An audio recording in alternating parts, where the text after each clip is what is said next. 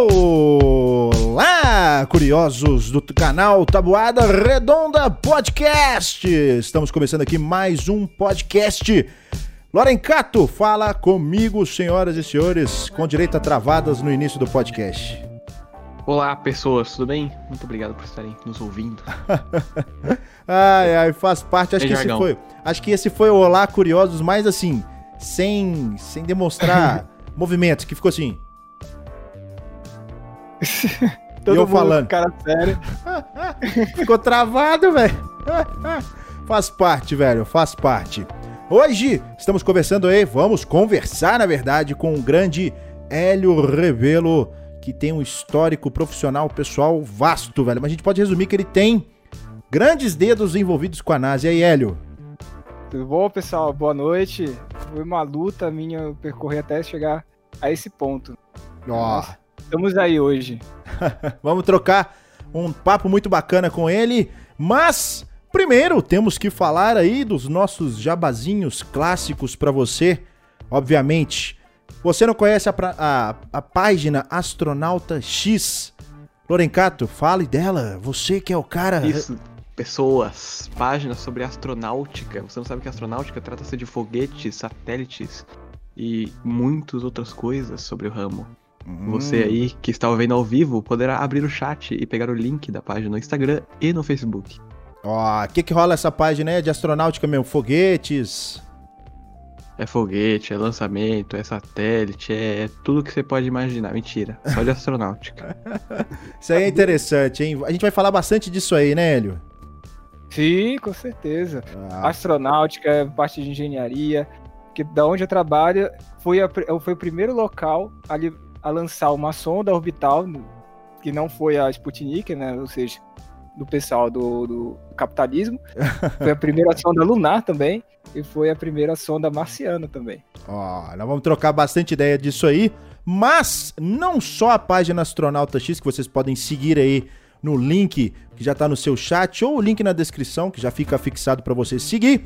Você pode ouvir a gente também no Spotify, tá? Se você não sabe, a gente tem os nossos podcasts são feitos aqui em live no canal do YouTube, mas você pode ouvir lá no Spotify para você poder curtir tranquilamente, né? Porque podcast, acho que o ideal é se ouvir, né? E você ouve podcast, sei lá, no trabalho ou indo para o trabalho, daquela maneira menos, lugar. é, qualquer lugar, cara. É só realmente ali para você ter algo a mais para escutar. Você, você curte muito podcast, Hélio? Sim, com certeza. Acompanho a de vocês, a daqui da no- o, o Tabuada Redonda, o Flow Podcast, não sei se pode fazer jabá dele. Pode, pode. São Pode, podcasts, pode. são podcasts. Tudo é podcast. São podcasts. E nós vamos fazer um jabá aqui também falando em podcast, porque esse é o nosso primeiro parceiro do momento. Se você não conhece a plataforma Anchor, a plataforma Anchor é justamente a plataforma que disponibiliza os nossos podcasts em áudio. E é uma plataforma totalmente gratuita. Então você pode acessar a anchor.fm, criar o seu podcast de maneira totalmente gratuita, você pode publicar lá e até mesmo monetizar o seu podcast. Então acessa aí anchor.fm ou baixa nas plataformas de aplicativos, seja no Play Store ou no como é como é que é do do da App Apple? Store. App Store. App Store Apple. Store. Então. Exatamente. App Store é porque eu App não Store. App Store. Eu não, eu não conheço esse trem de iPhone, essas tecnologias aí. iPhone. É, é isso aí, galera. Acesse então anchor.fm, crie seu podcast também e publique suas mídias de áudio por lá.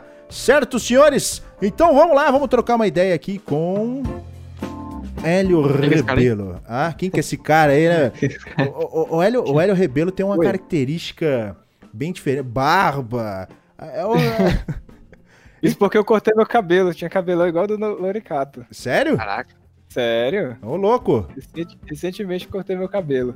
Ué, então, aí, Lorencato. Revelações. Será que- Ixi, Será O que, que, você que é? corta o Será um seu? Será que você corta, vai cortar seu cabelo? Vou cortar. Um Mas dia. aí você tem que ter uma barba é bacana, breve. né? Você tem que ter uma barba bacana. Ixi, segura uns 5 anos aí no mínimo. A barba do Hélio é uma barba encorpada, velho. É uma barba de respeito. Eu tenho barba desde os 17. Aí, Lorencato. Ixi, tô tarde. É, eu acho que eu também tô. A minha, a minha é uma barba fajuta, assim, né? Uma coisa meio. Uma barbinha, barbicha assim. Bem, bem boba, bem boba. Mas, ô Hélio, conta pra galera aí, velho. Você tá falando da onde, quantos anos você tem, qual que é as suas.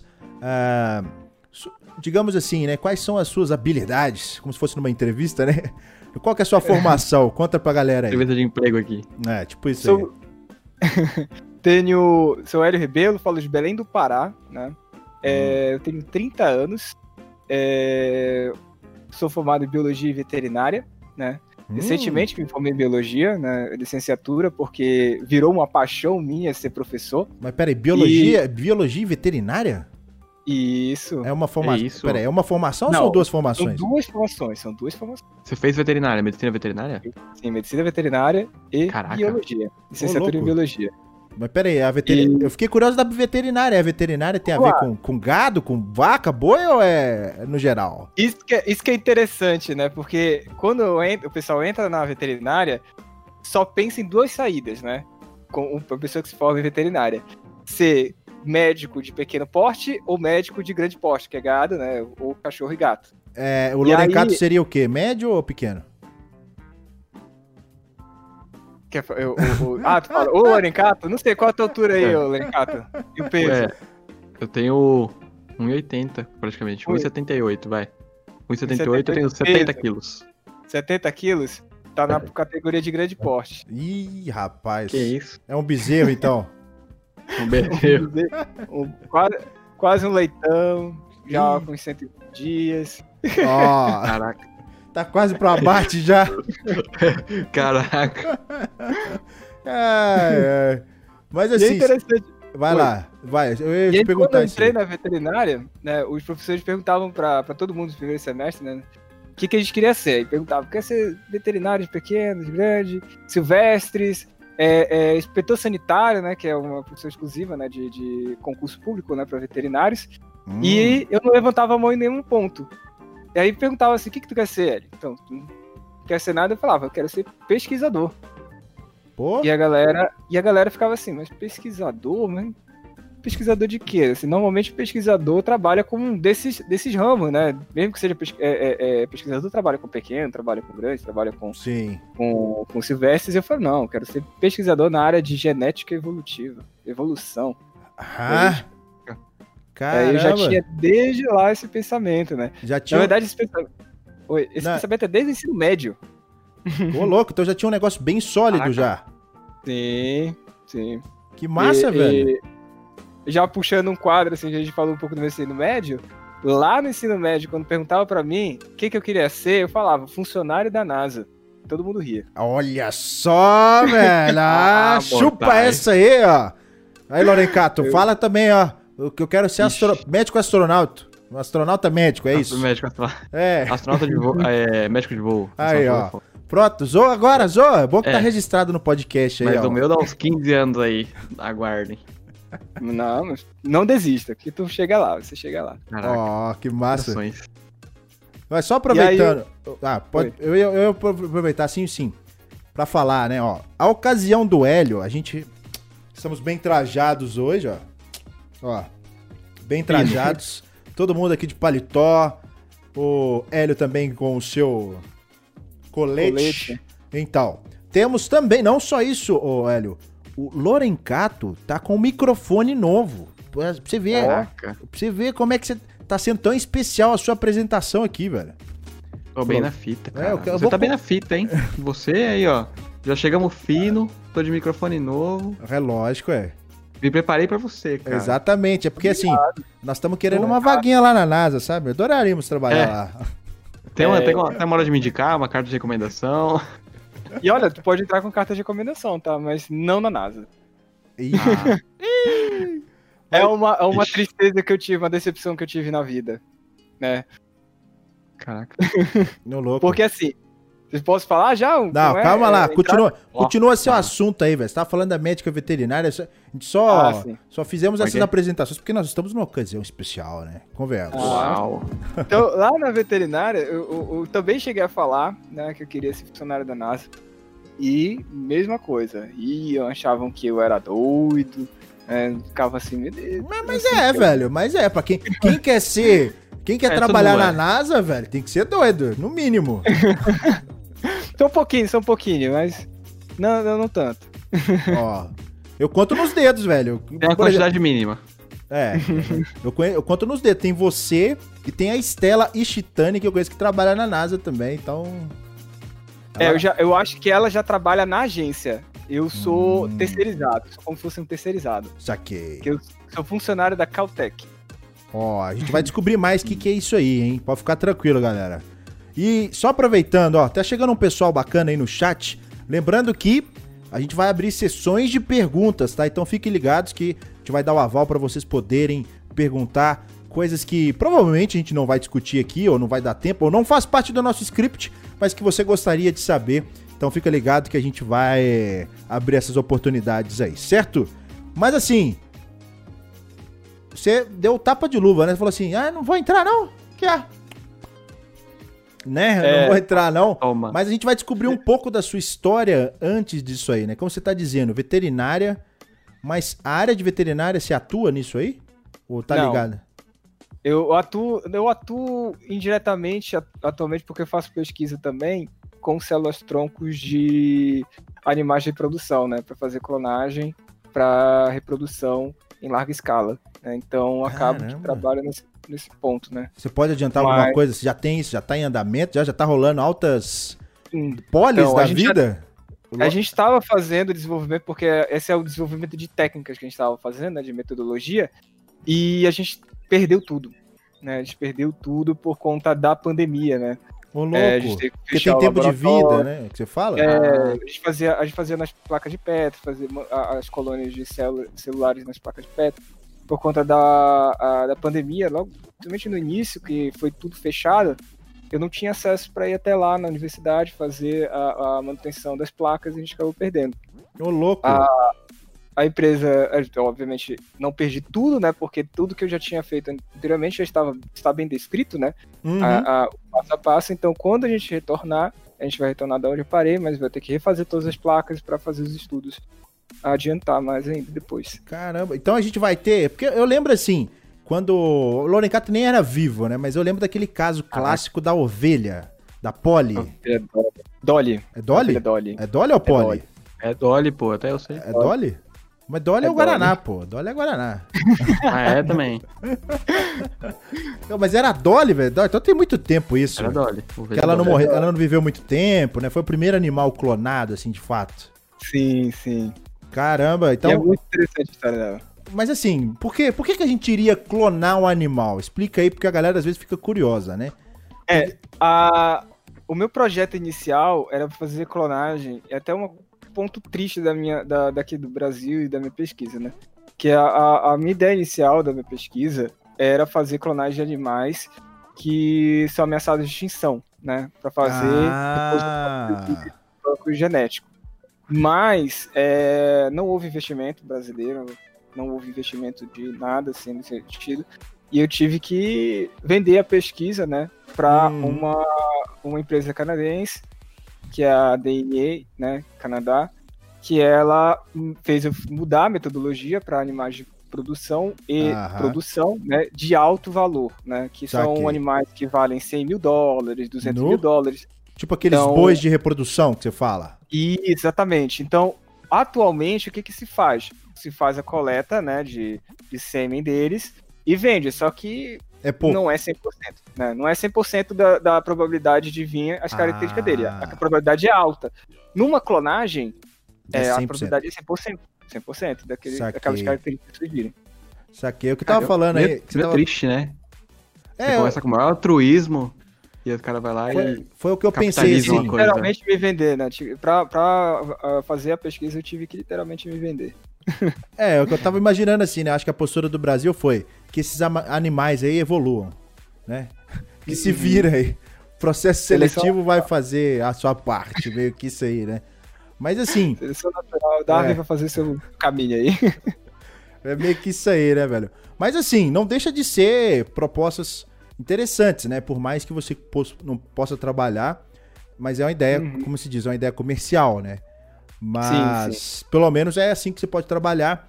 E futuramente eu acho que vai ter esse lance. Acho que nos futuros cyberpunks da vida, a gente deve ter amostras. Imagina, se não for virtual, né? Acho que as coisas já devem estar caminhando para esse tipo de coisa. É, Mostras virtuais dos animais. Existe um banco né, é, genético de plantas e animais, né? é, numa geleira, no, se eu não me engano, na Groenlândia. Acredito que é na Groenlândia. Que fica essa, esse banco de gelo, né? É um- Eles botaram dentro da geleira, né? O banco de, de DNA, né? De sêmen, sementes. De todos os animais e plantas do mundo, né? Como fosse uma segunda arca de Noé. Só que é- O, o nome disso é o Svalbard Global Seed, Seed Vault. Eles Exatamente. deixam na Groenlândia. Caramba. Isso, exatamente. Mas isso aí é tipo o quê? Caso acontecer uma catástrofe global, perdeu todos os animais, caiu um meteoro aqui. Exato, é, um- é uma, uma. É um. Como a gente pode chamar? Um backup do planeta. Um backup O do backup genético, tá tudo lá. Vamos dar boot no planeta aí! Aí volta. ai, ai, mas que interessante, velho. Bacana saber disso aí. Mas assim, no- a veterinária é um lado que você trabalhou nesse, nesse ponto, né? De clonagem de animais b- grande porte, aí, valiosos, que nem você disse. Mas você disse também que é biologia. Biologia, ela tá dentro dessa área ou é completamente. Porque, ô, são áreas bem assim, né? Veterinária eh, seria a parte prática da biologia? Não, né? Biologia humana? É, biologia- na biologia tu pode trabalhar com, com quase tudo que a veterinária trabalha, menos a parte zootécnica né, e, e a parte de clínica né, da veterinária. Ah, mas a biologia é até interessante de falar, porque o meu professor, é, o meu orientador de, do meu TCC de veterinária e do meu mestrado, ele me orientou, né, ele me indicou assim, Hélio, tu quer ser professor, tem é, cara e tu tem jeito, tem desejo de ser professor. Nem eu sabia. Pra Que mim, eu só isso? queria ser pesquisador. E eu falei, "É, não sei. E aí, durante o mestrado, ele, eu fui desenvolvendo isso e ele falou: olha, quando terminar aqui, vai pra biologia. Tu vai te achar. Aí foi o que eu fiz. Entrei na biologia, me encontrei. Hoje eu não, não consigo viver sem dar aula. Não Sério? consigo, Caraca. é, não consigo viver sem dar aula. Aí hoje, né, eu já sei um pouco dessa história aí, mas pra quem não conhece, né, o Hélio dá aula tanto na, na parte de ensino médio quanto no ensino superior, né? Isso, isso. Ó, será que a gente vai. será? Eu sei. Olha, eu sei que tem alunos do Hélio ouvindo a gente vendo. Será que ele vai revelar quem que é o melhor e o pior aluno nesse, nesse podcast? Olha que eu já tenho as notas, hein?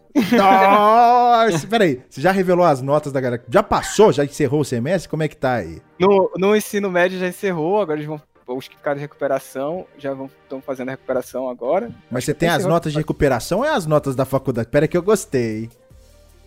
Eu gostei. Tá. Eu Dos dois, tem dos dois, tem dos dois. Ih, Alguém vai ficar rapaz. Mas vou logo, vou logo falar que eu prefiro os meus alunos do ensino médio. Ô, louco. Ih, a galera. Revelações. Eu acho que a audiência aqui da galera do superior vai cair agora. Vai... Não vou, né? vou ficar aqui mais não. Ai, ai. Mas assim, ô, ô, ô, Hélio, conta aí. Você dá aula tanto pro ensino médio, ensino superior. Você Isso. pode falar onde que é? Você pode revelar nomes assim? Posso, posso. É, no ensino médio, eu dou aula no é, Sistema de Ensino Universo aqui em Belém, né? E Barcarena, que é no interior. E no superior, Universidade da Amazônia, UNAMA. Caramba, Universidade da Amazônia. São duas particulares, são duas é, instituições particulares. Caramba, que doido. O Nama. Isso. Cara, que doido. Eu o nome tá relacionado com a Amazônia é legal. Dá credibilidade aí, dá credibilidade pra caramba. Mas assim, é, eu fiquei, eu fiquei, acho que essa pergunta não foi respondida.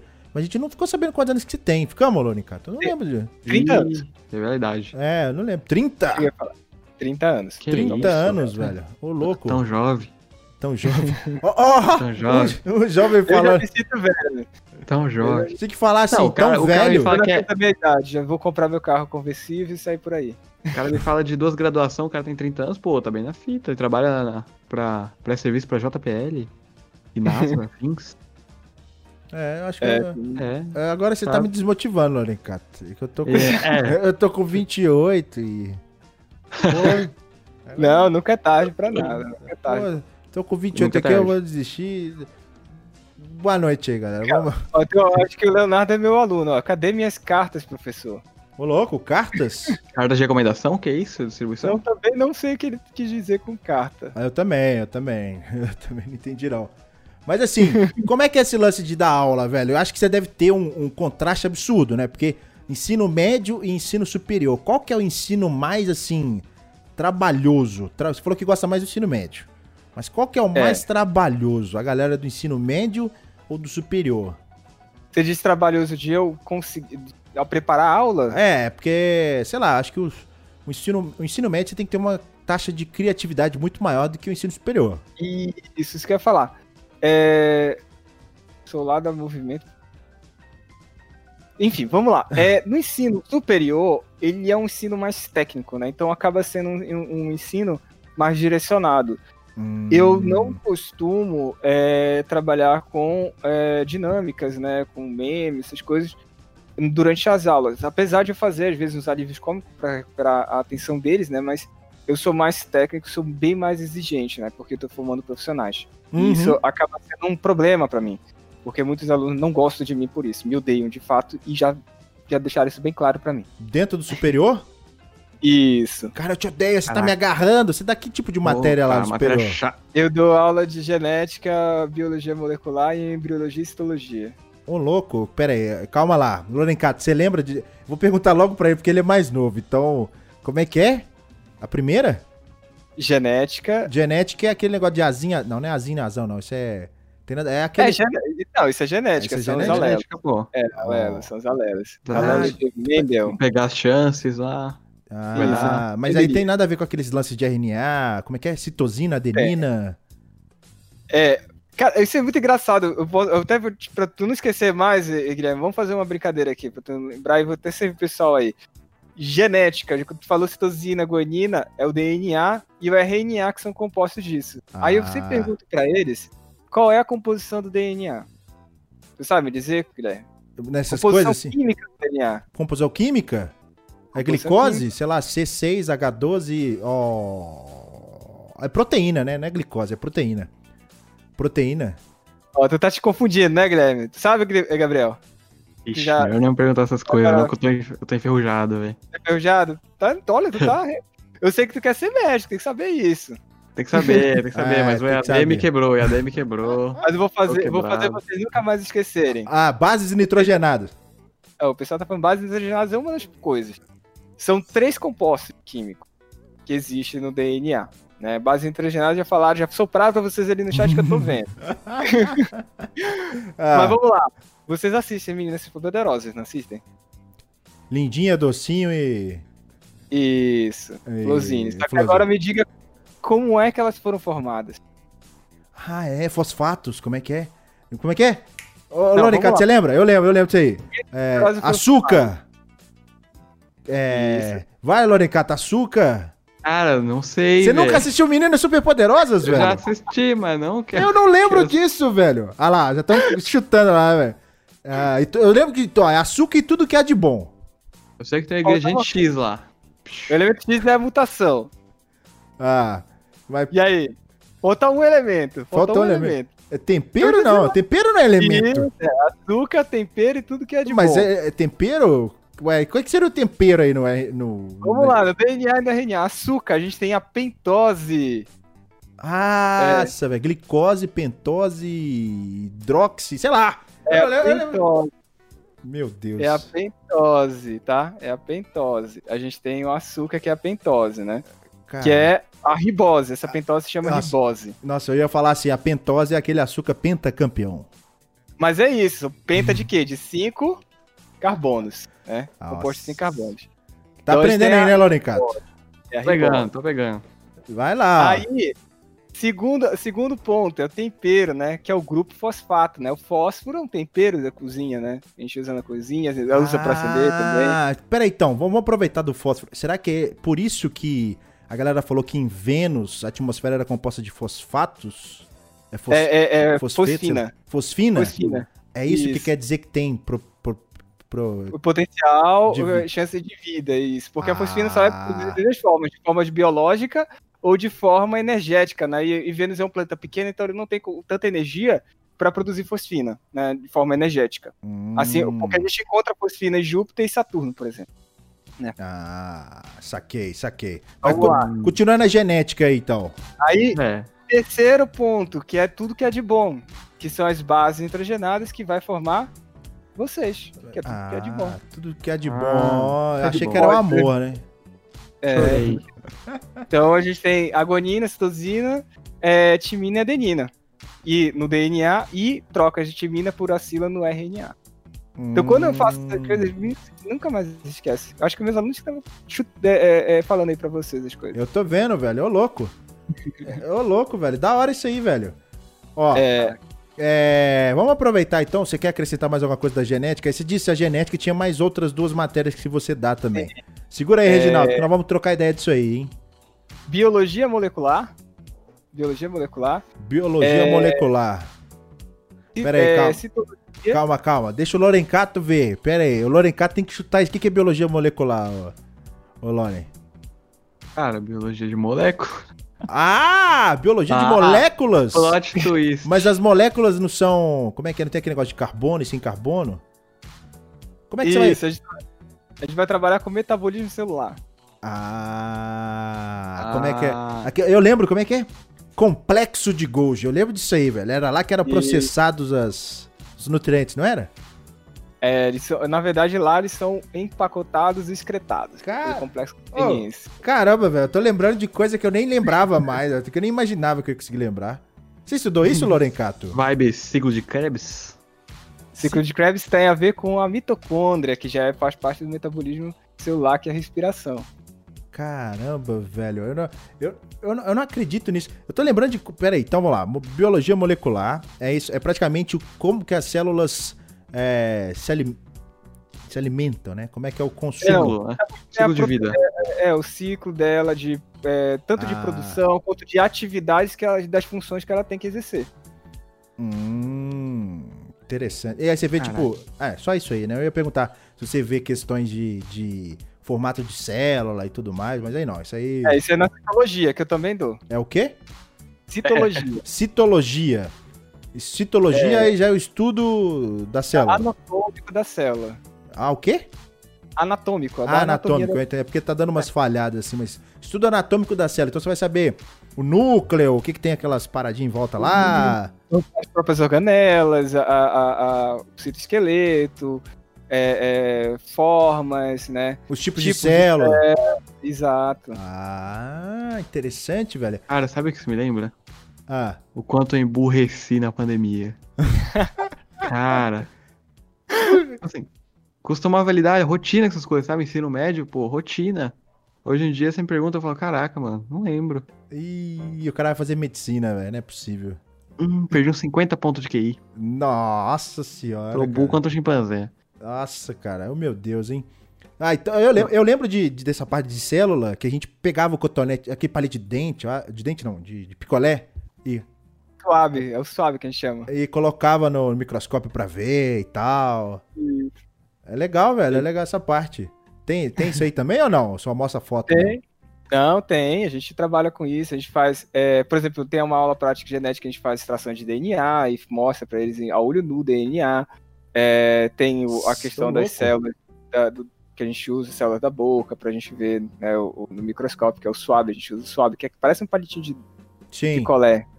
Mas É. outras células vê também, tipo célula de músculo. Sim, sim, a gente vê isso na histologia, é, que a gente vai ver tecidos, vai ver todas essas partes aí de todos os tipos de células, Caramba. neurônios, músculos, é, é, glândulas, né? Pele, são células bem diferentes, ósseos também. Que massa. E aí quando chega, ó, você, você está falando na parte do ensino superior, né? E aí Isso. quando chega na, no ensino médio, você dá aula o quê? Primeiro, segundo, terceiro ano ou tanto faz? Então, que espero que meus alunos do nono estejam aí, que agora eu vou puxar um saco deles um pouquinho. Peraí, nono ano? Nono ano do fundamental. Caraca, eu- fundamental também? Ué, É, cara, eu não, nono eu não lembro de ter biologia no nono ano, não, velho.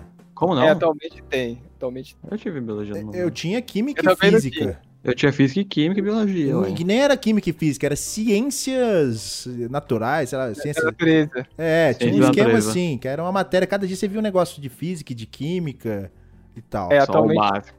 atualmente o nono ano, por conta da, do, da BNCC, né, separa a ciência nas, quatro, nas três ciências, né? Biologia, Química e Física. Hum, agora tá, tá ficando interessante. Você dá aula pro nono ano e.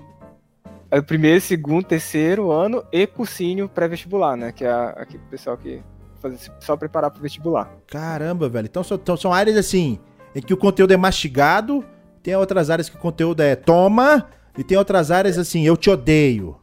É. O cara faz de tudo mais um pouco. Né?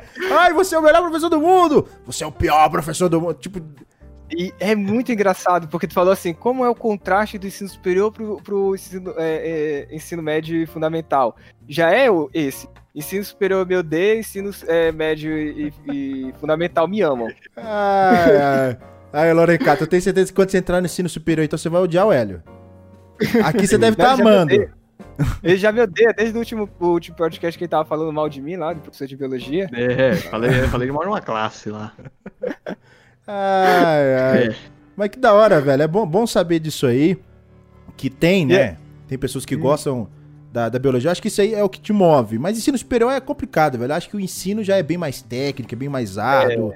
Então, realmente vem essa relação. Acho que nem é com o professor, é relação com a matéria, a dificuldade da matéria. É, é porque, na verdade, o ensino superior, é, ele vem assim com aquele pensamento ah, é, no Brasil. Tava até conversando isso com um amigo meu ontem, né? É, que no Brasil é um problema. Porque o Brasil, desde da, da nossa é, regime militar, ah, a gente pensa muito no técnico, né? técnico Hum, mecânico, né, para sair de um local para trabalhar, né? É diferente de- dos países, da maioria dos países desenvolvidos, que a, a universidade é para criar mentes pensantes é, científicas críticas, né, críticos científicos. Exatamente. Aqui no Brasil é praticamente uma fábrica de diplomas para tu ganhar mais no trabalho, para ir direto para o mercado de trabalho e trabalhar. Mão na Uhum. obra, né? Mão- Mão na, na, na, na massa. Então isso é um pouco triste no Brasil, né? Então eu tento trabalhar com o meu ensino médio e fundamental para eles criarem um senso crítico científico desde lá. Uhum, que é importantíssimo. É o que a E gente chegar- também tenta fazer aqui no nosso podcast, né? Alimentar essa. Isso, que eu, por isso que eu acompanho você, já eu te acompanho, Guilherme, antes mesmo do teu podcast lá da, da- do Game Consciência, que você ainda tem, né, o canal. Sim. Eu sempre gostei, porque Morreu, sempre não. puxou. Puxou. Oi? Oi? É, Não morreu não o canal. Não, não, é, lá né? do Game Consciência.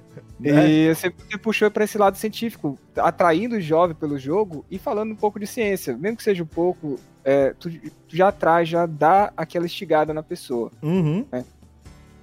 E voltando pro nono ano, que é, é, é, que a gente tava conversando, a minha coordenadora, ela tinha é, uma professora pediu demissão da escola, né?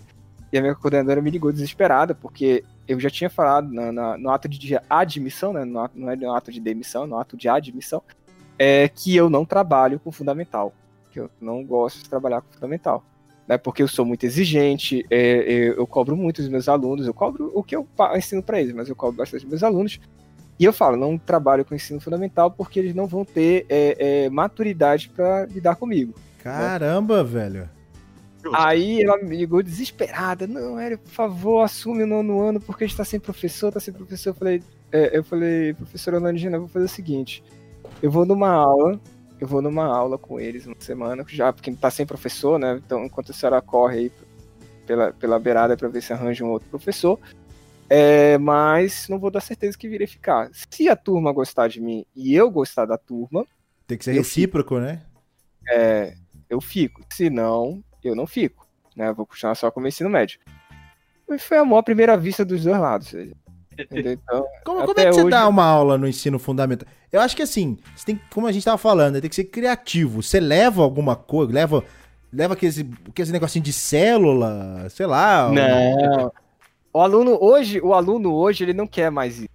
Né? Pô, era protótipo, aluno- cheio das bolinhas lá, parecendo um ovo frito. É.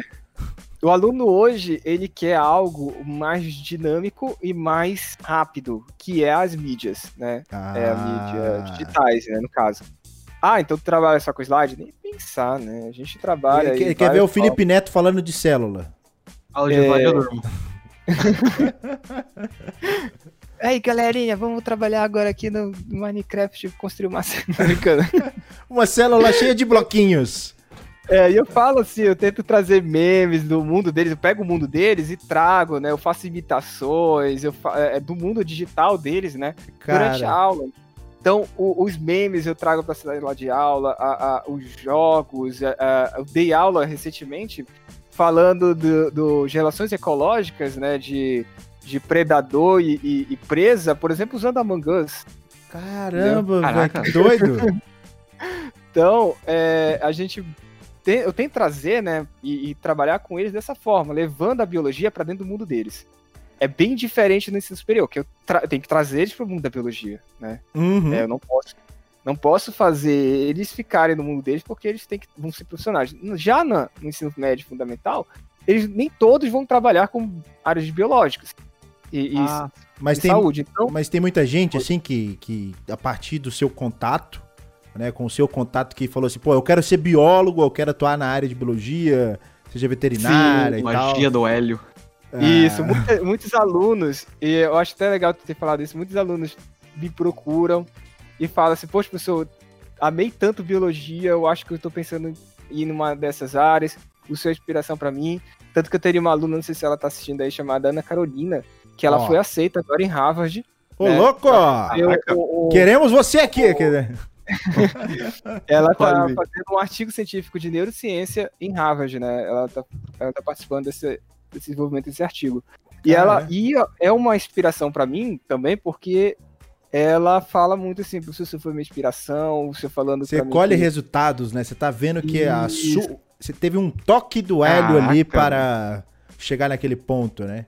Isso, isso vale mais do que qualquer dinheiro que pode pagar, né? Então. É muito gostoso, fiquei, né? Isso é muito bom, Quando mesmo. eu recebo essas mensagens, assim, eu fico muito feliz. Eu fico muito feliz. Eu, eu já cheguei, eu, nesse dia eu cheguei a chorar. Né? É, eles tentam jogar o mérito para mim. Eu falo, não, o mérito não é meu. Só fiz o meu trabalho, o mérito é todo seu. Você correu atrás. É você que foi atrás do seu sonho, Mas... da sua conquista. Vai lá. muito de professor, velho. Eu, eu, a gente estava conversando, inclusive, galera, ó, aproveitando, fazendo jabá. Quem quiser, procura aí o canal Fisicalogia ouve no Spotify. Nós fizemos, nós trocamos um papo com o Cadu do Fisicalogia, não foi, Loren? Sim, foi. Então, saiu o episódio de sexta-feira. Saiu o episódio de sexta-feira. Quem quiser ouvir para conhecer um pouco da nossa história, né, da onde que a gente veio, falamos do Tabuado Redondo, falamos de um monte de coisa. Então, quem quiser, procura lá que vai ser interessante o papo, tá? E aí eu fui, eu, pô, olha que droga. Eu tenho, eu tenho duas partes na mente aqui. Uma que eu deixo alocado a próxima ideia que eu vou falar. E uma que eu, ah, que eu queria trocar ideia. Aí eu perdi o fio da meada. É. Olha que beleza. Pô, você então, tava, tava falando da é menina, é muito... eu queria falar com uma coisa que estava relacionada com o Cadu, do Fisicologia. Aí agora sumiu. eu, ia, eu ia citar ele justamente para fazer a conexão com, com esse lance. Olha então, eu escutei, é, professor, já, é, pessoas, porque alunos meus que falaram assim, professor, eu tô inspirado até a ser professor. Aí, já ó. chegou assim pra mim. É justamente então, isso que eu ia falar, o Hélio, desculpa. Ó, era sim. isso aí. Porque assim, eu comentei no podcast deles que. Aí ele perguntou, né? O porquê que a gente é, tá envolvido com a ciência, né? Por que, que a ciência, ciência te move? Como, como foi o primeiro contato? E não tem como não falar que todo professor de física, de química e de biologia são todos malucos, velho. São todos malucos. Trupirado. É, velho, porque, tipo assim, eles, oh, eles contam a história de uma maneira, tipo assim, você, principalmente, eu falo porque eu sou da física. Todo professor de física, ele sempre chega com um trambolho no braço, assim, e vai lá. Aí ele, todo mundo olha, que merda que é essa? Aí ele começa, pra, pra, pra, agora vamos ver. Aí do nada o trem, fiu. Química também tem altas coisas, assim, né? A biologia, eu já não sei como é que funciona a questão da prática. Ele não vai levar um. Ó, gente, eu trouxe um cadáver aqui hoje pra gente analisar. Cara, eu tive uma aula prática de biologia. Ó. É. Ah, é. é, e é laboratório, vou... né? Laboratório, beleza. Eu digo em sala ah, de aula. Sim. Eu digo em sala de aula. Em sala ah, de aula até que levava que... algumas coisas assim. O que a assim. gente fez não, não precisava de laboratório. Mais ou menos. É... Você fez no laboratório? Fiz. É, então pronto, então acabou. É isso aí. Não, mas pô, é, não, não, não usou nenhum instrumento de laboratório, saca? Mas você fez no laboratório, então precisava estar no ah, laboratório ah, usou pra pelo lá. espaço, usou pelo espaço. Ah. Usou pelo espaço, é mais fácil de ver. Aham. Ah. Tá bom, eu não vou falar também não. Não vou dividir experiência. Eu faço uma prática em sala de aula com feijões, né? Ah, essa é legal. Para falar de genética de população, né? Como uma, uma, um alelo pode influenciar, né? A quantidade de um alelo numa população pode influenciar em ela ter mais ou menos na população. Ah, Aí eu uso em sala de aula. é aquele negócio da exemplo. vagem lá ou não tem nada a ver, o alelo aí? Não, não, não, não, não, não. É que a gente, por exemplo, fala muito das doenças, né? Como é, a diabetes, né? É, como que a diabetes, sendo recessiva, pode ser, ter grande quantidade no Brasil, por exemplo. Mesmo sendo uma doença recessiva, tem muita incidência no Brasil. De diabetes, né? Hum. Então, como é que isso funciona? Porque se ela é recessiva, teoricamente, né, é, as chances deveriam ser baixíssimas de ter isso numa população. Mas porque mesmo ela sendo recessiva, ela tem altas é, frequências de- da doença na- no Brasil. Aí a gente trabalha assim, né, com os feijõezinhos, para eles aprenderem e terem uma ideia de como é que, que isso funciona, né, dentro de uma população. Saquei, É. saquei. Por quê? Oi? Por quê? Porque, é, como é tema da, de, de, do Enem, né? A gente tem que trabalhar com os temas e os assuntos do Enem. E a gente também trabalha criando a pessoa, um senso crítico na criança, né, no adolescente, a ponto de entender o porquê, já que você perguntou por quê, de, ah, se meu avô e meu pai têm diabetes, por que o médico fala que eu tenho altas chances de ter diabetes? Né? É, então, no momento que a gente tem é, um alelo em grande quantidade, não sei se é essa pergunta que fez também pelo porquê, é, um alelo de grande quantidade recessiva, esse alelo tende a se manter em grande quantidade naquela população. É a lei de equilíbrio de Heisenberg, né? que são- Hum. Então tem tipo uma aí- probabilidade, mas mesmo É. ela sendo baixa, ela existe dentro de uma probabilidade baixa ali de continuar incidindo em outras pessoas. Não, não, não. Porque se a gente tem uma quantidade alta de, de alelos recessivos, ela mantém-se em alta. Ah, Por isso que se chama de equilíbrio de Heisenberg. Por exemplo, é, isso, o Heisenberg ele surgiu com essa ideia quando ele estava fazendo uma pesquisa, é, uma conversa, uma, tomando chá, né, o famoso chá da Inglaterra, aquele em inglês, é, que ele estava se perguntando por que o dedo, esse dedo aqui, eu não esqueço o nome dos dedos, Anelar. Anelar. Anelar. é o anelar. Onde põe um anel. Ele era, isso, ele era maior que esse dedo, o dedo é, mediano, né, do meio. É, porque na Inglaterra esse dedo né, deles é maior do que esse do meio. Né? É, sendo que isso é uma característica recessiva. E, e quase todos os ingleses têm essa característica. Ô, louco, velho. Então, que, então, o que Alguém que for inglês, perguntaram? manda a foto aí agora, velho. Quem estiver assistindo o podcast. Aí no, no é, Aí a gente tem o- os alelos recessivos. a- vamos supor aqui, azinho, azinho, né, para isso. Então, se uma outra pessoa tiver essa característica, ele também vai ser azinho, azinho. cara, Então, essa característica vai ser passada somente azinho, azinho. Vai continuar essa tendência. Entendeu? saquei. Agora, aí sim, ou seja, se existe uma grande quantidade dessa característica recessiva, ela se mantém em grande quantidade. A não ser que sofra uma mutação no- na população, sofra uma, um- um- um- uma imigração ou imigração, né, que é a saída e entrada de novas Sim. pessoas de outras populações, ou qualquer questão, né, é- é, catástrofe que elimine aquela população de forma aleatória e fique só as pessoas com um dedo menor, né, do que no- Cara, do, do meio. não tem como não falar. Depois dessa do que o Ali mandou, acho que toda vez que eu ver o cara, eu sou inglês, eu vou olhar pra mão dessa pessoa agora. Dê a mão agora. eu vou olhar. Mãe. É, pera aí, é maior, é maior. Cara, então existe. Confirma. Confirma. existe gente com o dedo anelar maior do que o dedo médio? Existe, segundo a, a lei de Heisenberg, que conta a história sobre isso, não existe. Que Eu também bizarro, nunca vi, velho. né? Eu nunca vi. Deixa eu ver teu dedo aí, meu dedo tá É, aqui. né? nunca peguei a mão do inglês na mão. É, eu também não, velho.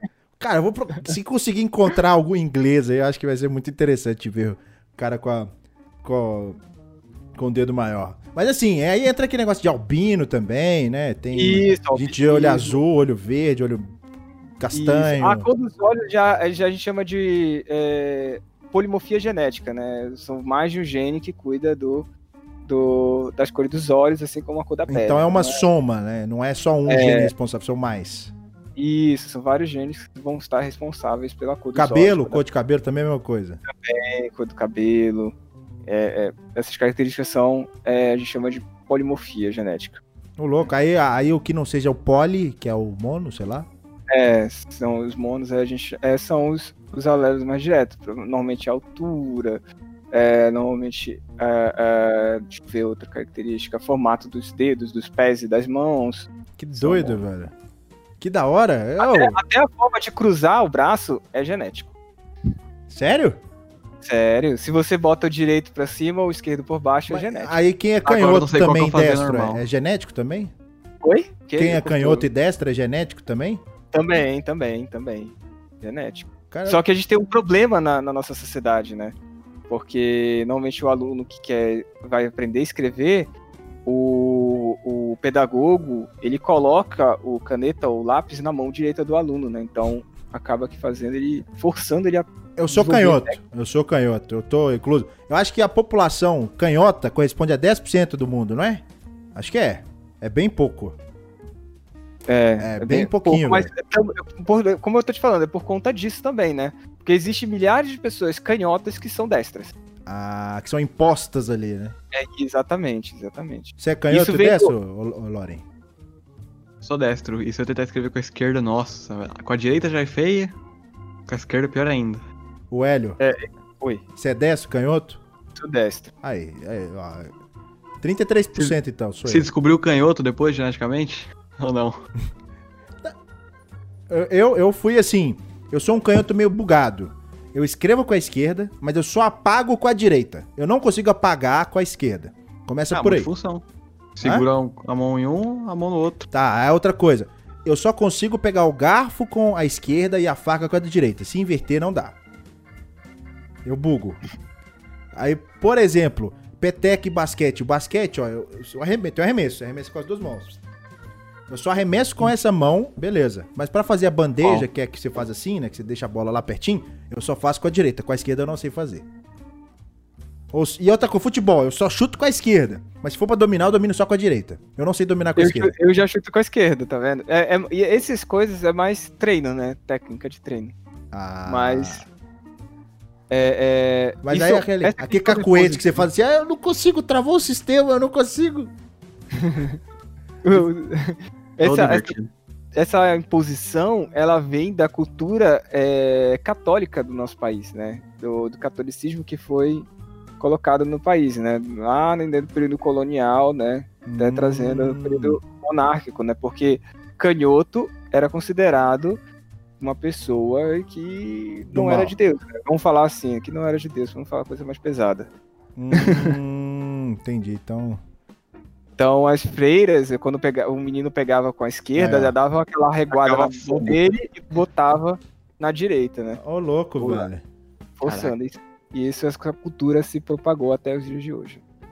Ó, ó, a galera mandou ali assim, se não me engano, a proporção que, al- que é alterada nos ingleses é a do anular e do indicador, maior que o médio. Eu não sei, eu acho que o que eu li, o que eu li foi, era sobre o, o anelar com o médio, mas Eu acho que é, tinha um esquema assim também, né, que um é mais... Eu, lembro do negócio assim. é, eu, sei, eu sei que é um maior que o outro, mas eu acredito que é do anelar com o médio. É, o, me, o Anelar, meu né? aqui, ó, o anelar é sempre maior do que o indicador. Eu lembro do No negócio fim, todo mundo assim. tem cinco dedos. Ou não, né? Ou não. Ou não. Ou não. Tem gente que na a Cicarelli, que é o tradicional, ela fala que tinha seis dedos, né? Tem essas coisas aí. Meu irmão, por exemplo, ele tinha o dedo, os dedos do pé juntos. Alguns dedos Isso do é pé, genético. Aí parecendo aquele... Genético. Na verdade, a, a questão do, do, do pelo já dos dedos, do pé, né? E, e- e- e- e múltiplos dedos, né? A, a gente tem a ver tanto genético quanto pode ser um erro de formação durante a fase embrionária. Incluindo pode ter quimerismo, né? Quimerismo? Quimerismo. Que, que é que- quando você absorve seu irmão gêmeo. Ah, que aí nasce o irmão dentro do outro, assim. É, só que ah, os tecidos são misturados. É uma pessoa normal, ele não tem partes desenvolvidas, né? Como o, é, o irmão é, parasita, né? Que a gente chama o gêmeo parasita, que fica o, o corpo, né? Do irmão gêmeo é, é, dentro do outro.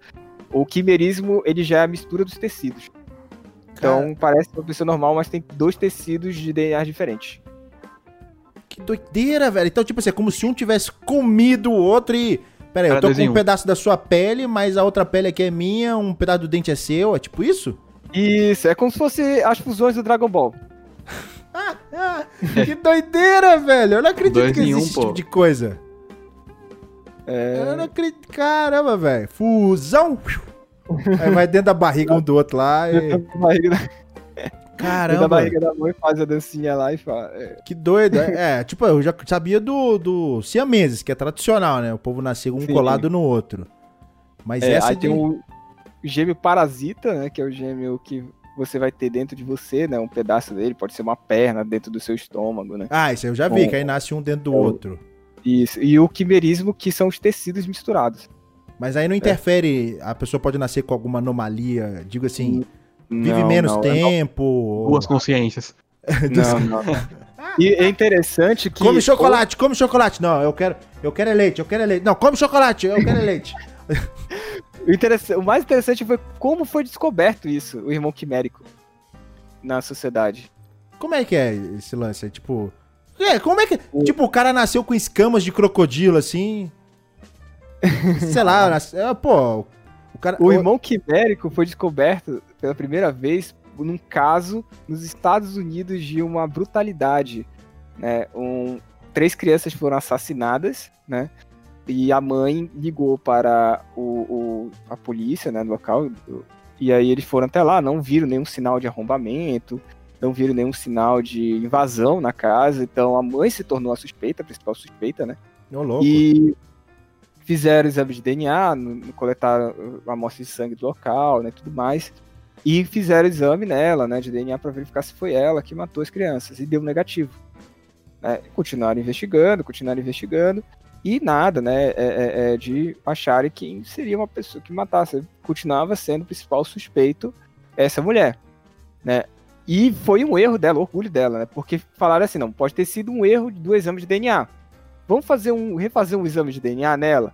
E aí o advogado dela orientou, não, já fizeram, fala pra eles que você não faz, ou se você fizer, que te tirem tecidos de outro lugar. É isso que eu ia te É, perguntar, assim. Como é que é o exame de DNA? Ele só raspa na boca assim ou tira sangue? É. Eu já vou te falar. Eu já vou chegar pra tu ver como é que ficou hoje, né? Ah, É, então, quando falaram pra ela, vamos fazer o novo exame de DNA, que possivelmente po- tem um potencial muito grande de aquele primeiro exame ter sido falho. Hum, né? E- porque você é a principal suspeita. E ela, orientada pelo advogado, falou: não, não vou mais ceder meu sangue, eu vou ceder, com medo, né? Que desse, ou se positivo. tivesse uma falha mesmo, né? Eu vou passar a da boca. Né? Se vocês querem, vou pegar da minha saliva, da, do céu da boca. Sim. Aí não, tá, né? Não vai dar. As amostras podem dar contrária, né? Porque não é o mesmo tecido e tudo mais. É, é é mais difícil a técnica para ver isso. Vamos lá, vamos lá. É, fizeram da boca e deu positivo. E aí? Porque no local que eles não, eles não falaram qual o tecido que tinha encontrado, né, no local, foi de baba. E quando eles fizeram o primeiro exame nela, fizeram do sangue. O sangue, o tecido sanguíneo dessa mulher era da irmã quimérica. Ou seja, o DNA era outro. Ô, louco, parece Caraca. aquelas histórias de. E quando ficção, fizeram da velho. boca, aí deu positivo, porque era da saliva. E aí sim surgiu o primeiro relato de, de caso quimérico né, na, é, na, na medicina. E hoje em dia a medicina legal faz exames de é, DNA quando acham um, um elemento no crime que faça pra- seja possível fazer exame de DNA de três tecidos. Faz raspada de pele, Uhum. mucosa oral e sangue. Ô, né, para evitar o quimerismo. Ô, louco. Amém redundância, né? É, é, eu, ia, eu ia fazer uma pergunta aqui muito viajada, mas a ideia é justamente isso. Nós estamos aqui é para isso mesmo. É porque assim, o DNA é, é- é uma mistura de material ali para poder definir quem que é a pessoa, né? Isso. Para saber que a pessoa é aquela pessoa. Existe Isso. uma probabilidade, mesmo que mínima, que as pessoas tenham o mesmo DNA? Ou não? É, essa, essa é uma Olha, viagem, cara. Realmente é uma assim, viagem muito louca. Nunca surgiu relatos na ciência e medicina que isso é possível. Mas eu sempre falo, até falo para meus alunos, isso a biologia não é exata. Então eu sempre digo, é possível. Porque a gente sabe que irmão gêmeo compartilha do mesmo DNA, né? Tem alguns Sim. casos. O- o- os univitelinos. Sim. Os univitelinos. Mas Aí o assim, que né? vai alterar vai ser a, a, a parte fenótipica, né? Sim. Dele, mas genética é a mesma. É porque é que eu falo assim, a imensidão do mundo em que as combinações acontecem, às vezes alguma coisa pode vir É, e parecer igual, pô. Exatamente, exatamente. Por isso que eu Não, é falo, ciência exata. é, é, é, biologia não é exata, né? Eu até brinco com eles. Um mais um dá, dá dois, um mais um na biologia dá um, um mais um na biologia pode dar três, pode dar quatro, pode dar cinco, pode dar seis, pode dar sete, pode dar oito. Ô, Então, louco. É A porque, gente nunca fala que é exata. é porque eu imagino assim, eh, eu e o Loricato, a gente tava conversando uma vez que imagina uma civilização futurista que você tem um controle de todas as, as pessoas, né? Então você tá falando em escala global é uma coisa, agora pensa numa escala, né, de um sistema solar. É muita gente, velho. Colonizou. É que nem placa de carro, chega uma hora que não tem mais combinação diferente pra ter. Exato, exato. É Tem assim que que eu. Né? Só que aí tem as questões da, da que a gente chama de crossing over né, na meiose, que torna ficar sempre misturando DNA que gera maior, pro- é, menor probabilidade, vamos dizer assim, Ah, de gerar uma, algo igual, né? Entendi. Mas ainda, ainda há chance. Cara, que, ó, viu? Pensando aí, velho. assim. pode- Vai, Lore. É um gerador aleatório de números, né? Isso, é. Eventualmente pode ficar um número igual. Difícil. Exatamente. Muito. É, a probabilidade, né? A probabilidade é isso. Existe a possibilidade de acontecer, mas não sei. A gente também não tem como mensurar esse tipo de coisa, né? Sei lá, imagina, É. imagina toca um alarme lá, pé, pé, pé, nascer alguém com DNA igual. Os caras vão se preocupar com isso? Eliminar. Eliminar. Ah, é, tá parecendo Blade Runner, né? As pessoas não conhecem, né? Não se conhecem, nunca vão se encontrar e nunca vai dar pra saber que eles têm o mesmo DNA. Sim. De- Ó, Muito mas, difícil. É, é bom, esse papo tá bem viajado. É, a ideia é justamente essa, gente conhecer, a gente conhecer esse lado da biologia aí que não é muito discutido, não. Mas, galera, vamos lá, vamos trocar mais um papo aqui com o Hélio. Mas antes disso, vamos dar uma olhada nas perguntas aí. A galera às vezes quer interagir, perguntar alguma coisa com o Hélio Rebelo. Então já deixa aí que nós vamos trocar de assunto, vamos trocar mais ideia. Mas, lembrando, galera, quem tá aí, ó, já sabe, pode escutar a gente no Spotify, tá? Tabuada Redonda Po- Podcast, procura no Spotify. E quem não é seguidor do canal no YouTube, às vezes, porque eu acho que existe, existe a chance também, né, Lônica? Às vezes alguém conhece a gente do Existe. Spotify e, e não conhece o YouTube, né? A gente tem canal no YouTube É. também. Chances pequenas, mas tudo bem. É, então, a mesma coisa de ter um irmão É. gêmeo aí com o mesmo DNA e que você não sabe. Existe a chance, tá? Então, É, assim, você que sabe lá do Spotify, escuta a gente ou veja a gente ao vivo no YouTube, geralmente às 20 horas, beleza? E vamos lá, Loren. Tem mais alguma pergunta? Tem alguma pergunta aí? Vamos ver.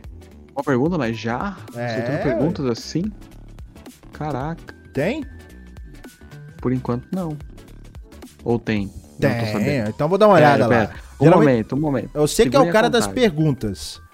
Segurem a Eu, eu tô te dando a honra, senão você vai perder o cargo de o perguntador. Respeito o cargo. Ó, pergunta do Já Tem Putz, que já veio aqui. Ô, louco, Tabuada tem uma antes. Então vou fazer antes, que você não viu. né? Calma, não, Você não, abriu o calma. chat aí Eu agora vi. que eu tenho certeza. Eu vi. Não, o chat está aberto. Ah, tá. O chat está aberto. Sim, então vai Eu lá. estou lendo.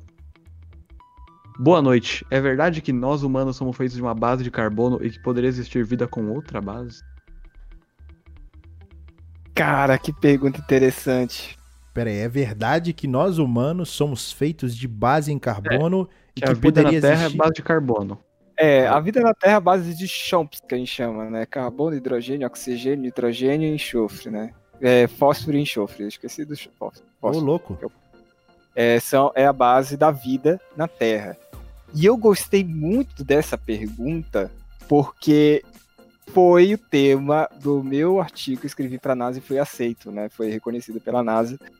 Que e, e no ano passado foi, foi no ano passado, foi reconhecido pela NASA, porque nesse artigo eu mostro, né, é, como a vida pode evoluir com base em outros elementos químicos da mesma família, como se fossem genéricos, né, medicamentos genéricos. Então, a, se tu perguntar para mim se pode haver vida de outras bases que não carbono, sim, é possível. Se a gente já achou, não. Se a gente está procurando, também não. Mas é outra coisa que me veio aqui, complementando essa pergunta. Né? É porque assim, todo mundo sabe que existem os elementos químicos que já estão registrados aí, mas existem os outros elementos que são sintetizados, né? Que isso aí tem Aham. como a gente falar assim, pô, isso, isso não existe, mas a gente pode criar. Agora, será que existe mais outra gama de elementos que a gente não conhece? Ou com base no universo do jeito que ele existe, a gente já fala, ó, se esse sistema tem esses materiais, os outros sistemas provavelmente terão esses mesmos materiais. É, vamos falar sobre o universo observável, né? No universo observável, os elementos não variam muito, né? É, a, a, os, os, as galáxias e estrelas mais antigas são mais pesadas, têm elementos mais pesados, Uhum. mas não varia muito. Mas a gente tem uma área que é o, um verdadeiro breu ainda para a ciência, né? Que é a que a gente chama de universo primordial, né? Onde tem os buracos primordiais, os buracos negros primordiais, as primeiras estrelas que surgiram no universo e tudo mais. Então a gente não sabe como a física, a química e a biologia funcionam nesse ponto. Uhum. Porque é uma incógnita grande. E a gente sabe que se a estrela não se tornar um buraco negro, né, ela vai se tornar uma é, anã branca, né, uma estrela de neutro. E essa estrela de neutro ainda continua tendo atividades, tanto magnéticas quanto de fusão, né, em, algumas, em alguns casos. Uhum. Então, continua fazendo elementos cada vez mais pesados, mais pesados, eu digo, com mais próton. Sim. Então, pode existir no universo, no universo mais antigo, né, nas galáxias mais antigas, nas estrelas mais antigas, que conseguirem perdurar, se manter estáveis por muitos e muitos bilhões de anos, elementos mais pesados. Né? Apesar de que uma estrela se manter estável quando ela começa a produzir zinco é muito difícil, né? Que sai impossível, né? Porque ela se torna estável, né? Né? E acaba colapsando. Mas no universo tudo é possível, né? Ainda é tem muitos, muitas incó- incógnitas, né? Dá pra poder viajar nessa ideia, né? Criar hipótese e tentar. Sim, sim, sim. Porque a gente desconhece de muita coisa. E se tiver sendo formado é, é, elementos dentro de um buraco negro, a gente não sabe, e no momento que também a gente não sabe ele colapsar e, e- e espalhar esse elemento que ele formou dentro dele de Sim. alguma forma. A gente É- não é- conhece ainda. É porque eu tento correlacionar esse, tipo, um pouquinho. correlacionar esse tipo de pergunta com o do Jaten, porque é, eu acho que, eu acho que anda junto, né? Porque vai que a Uhum. gente tem elementos diferentes, mas com a mesma ideia. Porque eu acho que a- se existe o carbono nesse universo que o, que o Jaten soltou, acho que a forma mais estável de existir vida é com carbono. Sim, sim. Então, aí entra naquela questão de que, que eu li há um tempo atrás, que silício pode agir da mesma forma que carbono. Silício. Não, o silício, ele tá na família, se eu não me engano, do nitrogênio. Deixa eu verificar Será, será aqui que vai aparecer o Homem-Areia agora? Periódica. Eu sei porque. Eu sei sua pergunta, porque houve é, é, um, um possível contato, né? é, na qual o, esse contato mostrava um, um possível DNA. Não, é o carbono mesmo. Que o DNA estava substituído por silício, né? Em vez do carbono. Era isso mesmo, é isso mesmo. Em vez do carbono, era o silício. Então, é, é, se é possível, é muito possível. É muito possível. Tá? Caramba, mas é. assim, o que, que, que alteraria isso aí? Só, só aumentaria o leque de situações em que a gente poderia ter vida. É Mas isso que mutações, talvez. é, é isso que os cientistas é, atualmente se prezam em tentar pensar. Por quê? Ah, se a gente ainda não conhece 100% de como funciona o nosso DNA, nosso sistema de vida, a gente não vai conhecer outro sistema. né? Uhum. Então, é, por isso que vocês escutam muito a NASA é, buscando formas de vida iguais à da Terra. É sempre essa palavra, sempre iguais à da Terra, conforme da Terra, é, Uhum. é, é, parecidas com a Terra. Vamos buscar planetas iguais da Terra para ver se existem formas de vidas iguais da Terra. Na É porque é o que a gente já tem a probabilidade confirmada de existir vida. É, né? que a gente já conhece, né? Que a gente já conhece, então é mais fácil para a gente confirmar. Uhum. né? O que a gente não conhece como funciona porque não existe no nosso planeta ou na nossa vizinhança fica muito mais difícil de identificar e de classificar. Então, Entendi. acaba que os cientistas falam assim, não, vamos parar de viajar um pouco, né? E vamos, Vamos, focar pensar onde a gente tem certeza é, ali, né? Que a gente já onde a sabe. gente já conhece, que a gente já sabe. Tanto que tem cientistas que são completamente é, é, é, é, contra esse pensamento, né? Que falam que a gente já deveria ter encontrado a vida muito tempo atrás, né? Se a gente parasse de pensar dessa forma e abrisse o leque. Ô, louco. Mas- E o que, que você acha disso? Então, uh, no, meu, no, meu, o, no meu artigo eu escrevi que é possível evoluir vidas, é, vamos falar assim na palavra mais palpável, genérica, né? Ou seja, trocando um composto pelo outro composto da mesma família, em outros planetas que têm composição que são diferentes da Terra, né? Uhum. Eu escrevi todo como pode ser evoluído, como pode evoluir e, e como pode é, é, é, é até florescer, né? Num sistema inteiro, né? Formas de vida diferentes. Mas o que, que você definiria como forma de vida, assim? Seria uma planta, um rato, um ser humano? O que, que, que seria definido? Ou uma, a gente está falando em escala pequena, tipo bactéria, coisas assim, né? Olha, é, qualquer um que atinge, é, são os nove pontos da vida, né? São as nove funções da vida, que são, é o resumo em quatro, né? Ter metabolismo próprio, ter, é, é ter o Chomps, né? No caso do, como conhecemos, né? Sim. É, poder fazer reprodução autônoma, né? E também ter capacidade de produção energética, né, que é através do metabolismo. O metabolismo uh, próprio já chutou o vírus para fora. Tchau. É, justamente, o vírus é, é, é tá fora disso justamente porque ele não tem metabolismo próprio e, e não aquele tem bichinho também. E aquele bichinho que o galera fala que ele consegue viver no vácuo e tal. Artígrado. É, exatamente. Quem cortou? Desculpa, eu não vi. Você está falando? Vai, Loren, repete o, o nome. Ele perguntou sobre os tartígrados. Os ah, os tartígrados, sim. Os tartígrados é, é, é só uma das vidas que existe na Terra que consegue viver em extremos, né? A questão do tartígrado é que ele, o extremo dele é tanto para um lado quanto para o outro. Né? Ele consegue viver tanto no calor extremo quanto no frio extremo. Uhum. Enquanto que outros seres vivos a gente consegue encontrar. Não, esse ser vivo ele consegue viver exclusivamente no frio extremo, mas quando a gente tira desse frio extremo, ele morre. A gente, esse aqui consegue Entendi. sobreviver no calor extremo, mas ele tira do calor extremo, ele morre. O tartígrado não, ele consegue viver nos extremos, né? Até questão de quantidade de radiação que ele consegue suportar, né? Ele, ele, ele é um bicho bugado. O bicho não tá mas, nem aí pra nada. Mas assim, por exemplo, se a galera falar, que nem é o que o pessoal tá buscando, mas na minha visão, se a galera falar assim, ó, Marte já teve vida, ou pode ter vida, ou tem vida, né? Em questão de vida microbiológica. Loren, você iria comemorar esse tipo de coisa? Com certeza, cara. Mas você não preferia ouvir que teria um extra, extraterrestre, assim, não? Um ser vivo pensante? Porque todo mundo, quando ouve, ah, tem vida, ah. acho que todo mundo pensa, é, com certeza temos aliens aí espalhados pelo mundo. E aí, eu acho que é assim, né, né, né, né, desprezando, mas a comemoração pro L é diferente. O L vai falar assim, pô, tem vida microbiológica, então é isso que eu tô querendo. A gente não, a gente quer o grosso. A gente quer, pô, cadê os ETs aí? Cinco dedos, ah. sete dedos, doze dedos, duas cabeças, os cara verde aí. É engraçado que a, a gente, é, quando a gente pensa dessa forma, se a gente voltar alguns anos atrás, antes de 1300 para 1400, antes das grandes navegações começarem a vir em direção às Américas, o, o, os europeus, a sociedade do, do, do, do velho mundo, imaginava a galera desses continentes dessa forma. Dois cabeças, com é, boca na barriga, ciclopes, etc, entendeu? Então, é. é. engraçado a gente pensar, porque a nossa nova é, é, grande navegação atual, né, é o espaço. Uhum. A nossa nova fronteira é o espaço. E a gente está fazendo a mesma coisa que a gente fez em 1300, né, 1400. Só que... Aí... E aí a gente...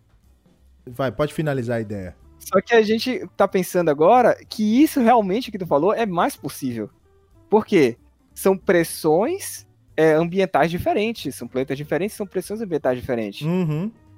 Então pode surgir qualquer possibilidade de morfologia alienígena, né? Caramba. O pessoal ainda solta assim, um, um, um sentido assim. Imagina que se existir. É, tem aquelas comparações, né? As probabilidades de existir um, um, planeta com as mesmas condições, com as mesmas.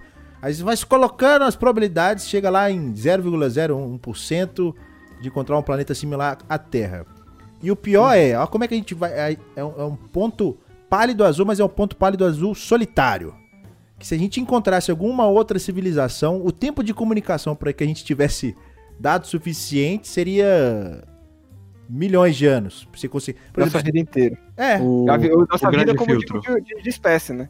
Né? Então, o grande filtro. Então, isso daí é uma coisa muito interessante. Que eu chamo, na verdade, de erro. Né? O grande filtro eu chamo de grande erro.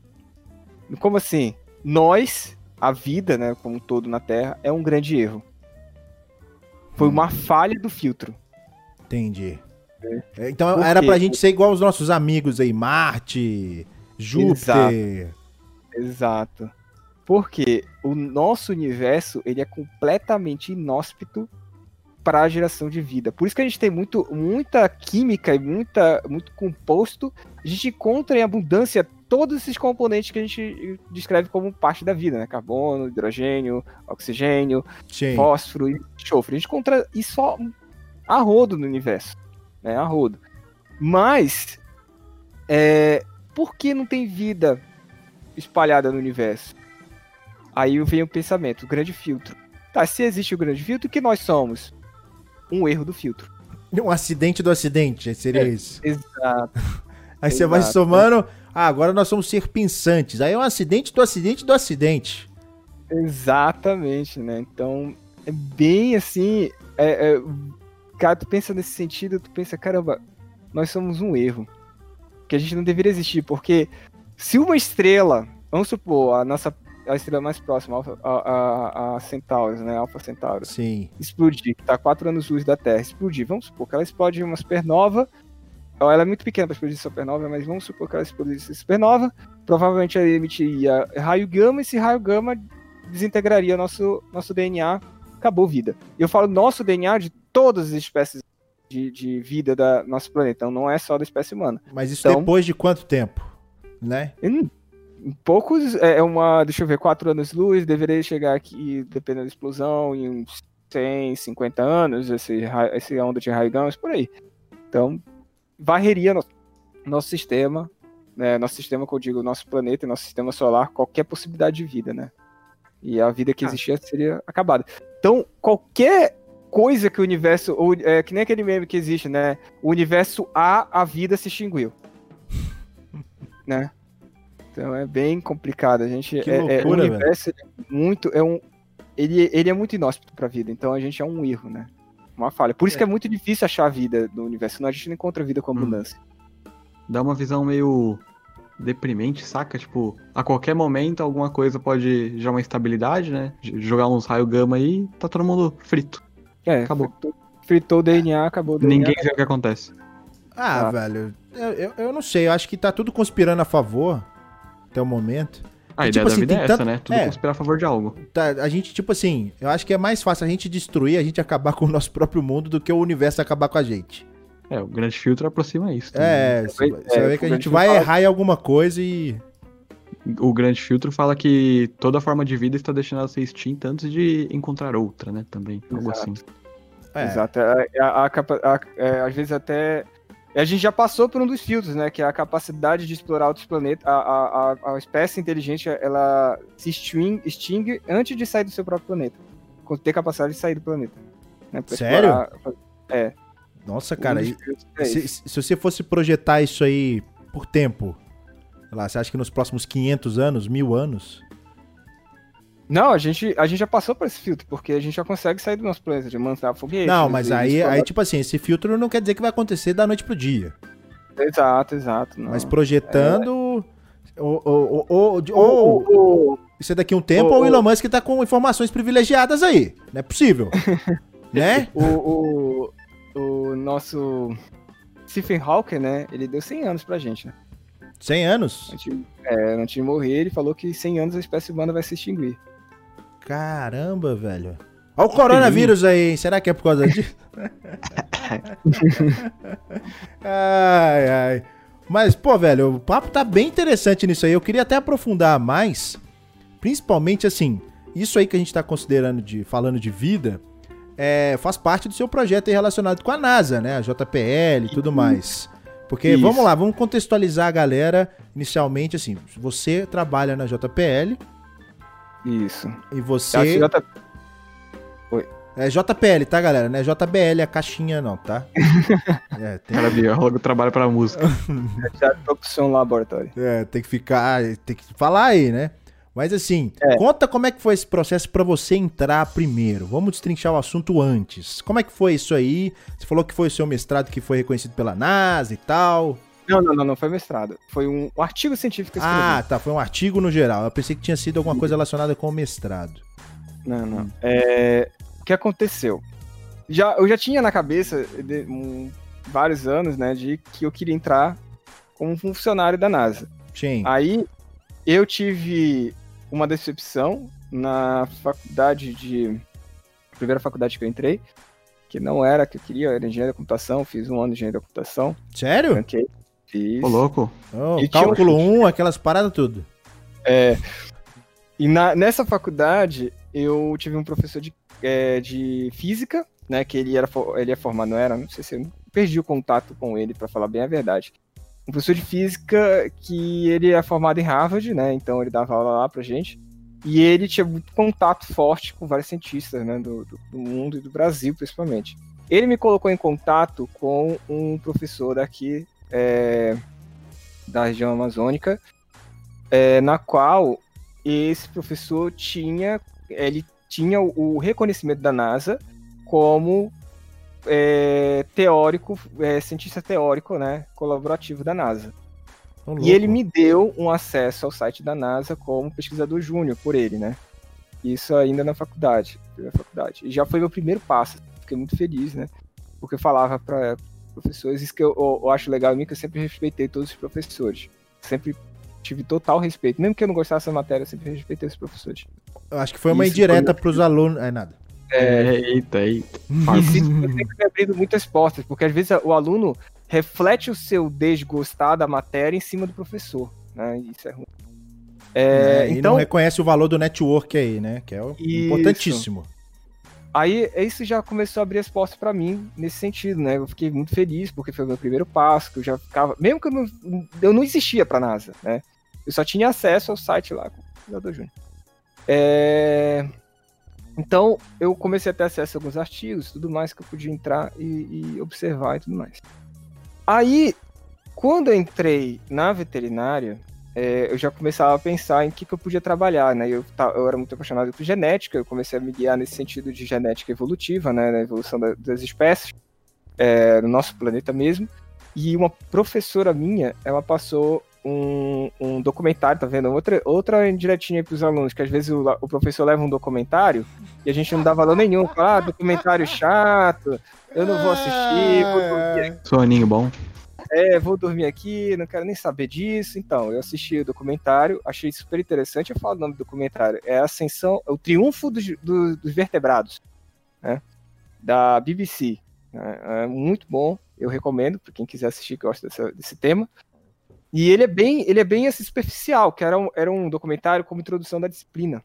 né? Sim. E aí eu assisti muito ele, achei muito interessante falei, caramba, então é assim que a, a vida evoluiu no planeta. Obviamente no documentário, como eu falei, é superficial. É uma coisa muito Eu- superficial mesmo, né? Bem, é insti- aprofundar. instigar, né? Acho que a função principal do documentário é relatar fatos que já estão em estudos e tudo mais, já foram estudados, mas também instigar a pessoa a falar, puxa, tem muita coisa interessante aqui, aí eu vou entrar nesse caminho. Isso. Aí, a partir desse documentário, eu fiquei instigado, comecei a pesquisar vários outros artigos e, estudar muito a respeito de como a vida surgiu e evoluiu na Terra, né? De várias, a panspermia cósmica, a, a- a geração espontânea, todas as, as hipóteses de geração de vida do planeta. Eu fui pesquisando, estudando, é, é, desenvolvendo o meu, o meu raciocínio crítico e eu Uhum. comecei a escrever artigos, né? Sim. Comecei a escrever os artigos. Eu escrevi no total sete artigos. Todos eu tentei publicar na NASA. Uau. Só que teve um que foi especial, que foi esse que eu comecei a escrever. Eu demorei quatro anos. Que um, um- um- o que quem me inspirou mais, a inspiração veio mais pesada do, desse documentário, nesse artigo, né, que eu explicava como poderia surgir uma, um ser vivo, né, unicelular, dependente de qual componente químico é ele, ele desenvolver para um composto mais complexo, desenvolver para animais, desenvolver para seres e- com mais complexo, cada vez mais complexo, cada vez mais complexo, e fui escrevendo. Fiquei quatro anos escrevendo, foram 192 laudas de, de artigo. Nu! E falei, sim, é... eu falei assim, esse aqui é meu carro-chefe, né, que eu demorei mais. É, Foi meu sexto artigo esse, e eu vou publicar. Publiquei ele, esqueci, né, mand- fui escrevi outro e mandei. Ah, dois anos depois, dois anos depois, eu recebi um e-mail da NASA.gov. Ah, uau. Eita. Aí o cara Aí eu- pensou, é vírus, é vírus. É, a primeira É. coisa que eu pensei é vírus. Eu, eu É o abri- Hidrolan, Eu certeza. abri, eu abri o. Porque assim, eu- quando você eu imagino que é vírus, eu até abro o e-mail, mas não clico no nada do, do corpo do e-mail, né? Eu abri e aí tinha lá, né, um- uma carta, né, escrita, né, é, no, no e-mail, e dizendo que. o- descrevendo, né, o, o título do meu artigo, né, o- e um código deles lá, dizendo que eles tinham reconhecido esse artigo como parte é, é, colaborativa em outras pesquisas deles lá de dentro. Caramba! Aí eu, Eita. caramba, e lá tinha um certificado, né, dizendo que eu tinha sido reconhecido, mas eu falei. Nesse dia eu fiquei, eu, eu baixei assim, fiquei assim. Eu não acredito. Zerei a vida, quase isso. Aí eu fiquei assim, cara, eu- é, eu pensei isso, seria a vida. Eu posso não, eu pensei, posso não trabalhar na NASA, mas eu pelo menos agora eu fui reconhecido por eles. Eu fiquei muito feliz, eu até comentei com meus alunos, com a escola, tudo mais, com as pessoas mais próximas. Pendurei no meu, no meu- na minha casa, né, o artigo. Aí eu fiquei muito feliz, muito feliz mesmo. E aí é, surgiu a oportunidade, graças à pandemia, né, foi uma coisa positiva dessa pandemia. A- Ainda esse ano, né? Que a JB, a JBL, tu tá falando JBL, É, viu? É justamente pra fazer trocadilho. irmão. Tem que zoar, velho. Minha função é zoar aqui e tal. A JBL é isso aí, velho. É a que leva a caixinha pro espaço. Assim, eu sempre fui muito interessado pela a Mars 2020, né? Que é a Perseverance. Por quê? L- A Perseverance ela foi é, elaborada e nela tem um mini laboratório biológico, Sim. né, químico-biológico. Então eu, eu tava, tô muito interessado, porque uma das funções dela é procurar resquício de vida. Então eu fiquei, tava muito interessado, tô muito interessado, obviamente, agora que eu faço parte da missão, nesse laboratório, né? E, e- e que achados a gente vai ter com esse laboratório. Uhum. E aí eu tava seguindo, e aí eu, seguindo o site da JPL, eu vi lá que eles abriram, né, é, vagas para pesquisadores. É, até- eu até comentei contigo quando a gente estava fazendo nossa conversa prévia, né, que tá aberto lá para geólogo. Uhum. É, eles estão contratando geólogos do mundo inteiro, qualquer parte do mundo. E aí eu pensei, "Sh- ah, eu esqueci, é, é, uma das minhas grandes decepções, eu não sei se o Lorencato quer, quer trabalhar na NASA, foi descobrir que a NASA não contrata estrangeiros. Eu já descobri isso. Pois é, É, foi uma decepção muito grande, porque, como eu sempre falei, eu sempre falei que eu queria ser funcionário da NASA e tudo mais, tem que se nacionalizar ou ser norte-americano. E aí foi uma questão, assim, parece que foi um estalo, né? Quando eu tava vendo. A, a sua briga lá- mais, né? A sua briga pra trabalhar na NASA inicialmente é mais se nacionalizar do que. É, e aí. E é muito burocracia pra se na- nacionalizar. Primeiro tu tem que ser aceito por para depois tentar a nacionalização, né? É, e aí eu. Eu. Eu.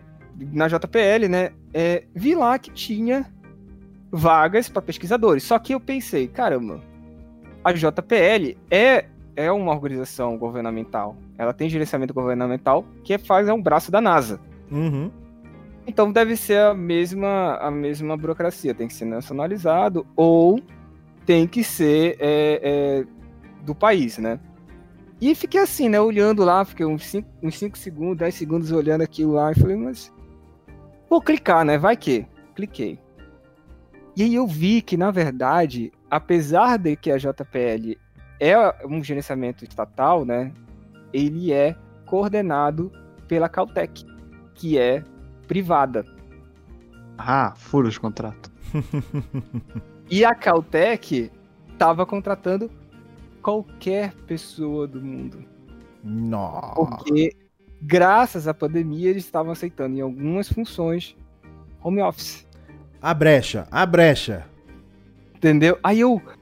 É sério, beleza. Eu falei, eu preparei um- um- uma carta, falei com alguns, com alguns professores meus da minha vida para fazer carta de, eh, de recomendação. Tinha que ser tudo em inglês, obviamente. É, peguei o certificado meu da NASA, incluí tudo, mandei para eles. E aí veio a resposta. A gente quer na equipe. Uau! Aí eu falei, Cadê os foguetes? Cadê os foguetes? Tipo isso, Aí- é.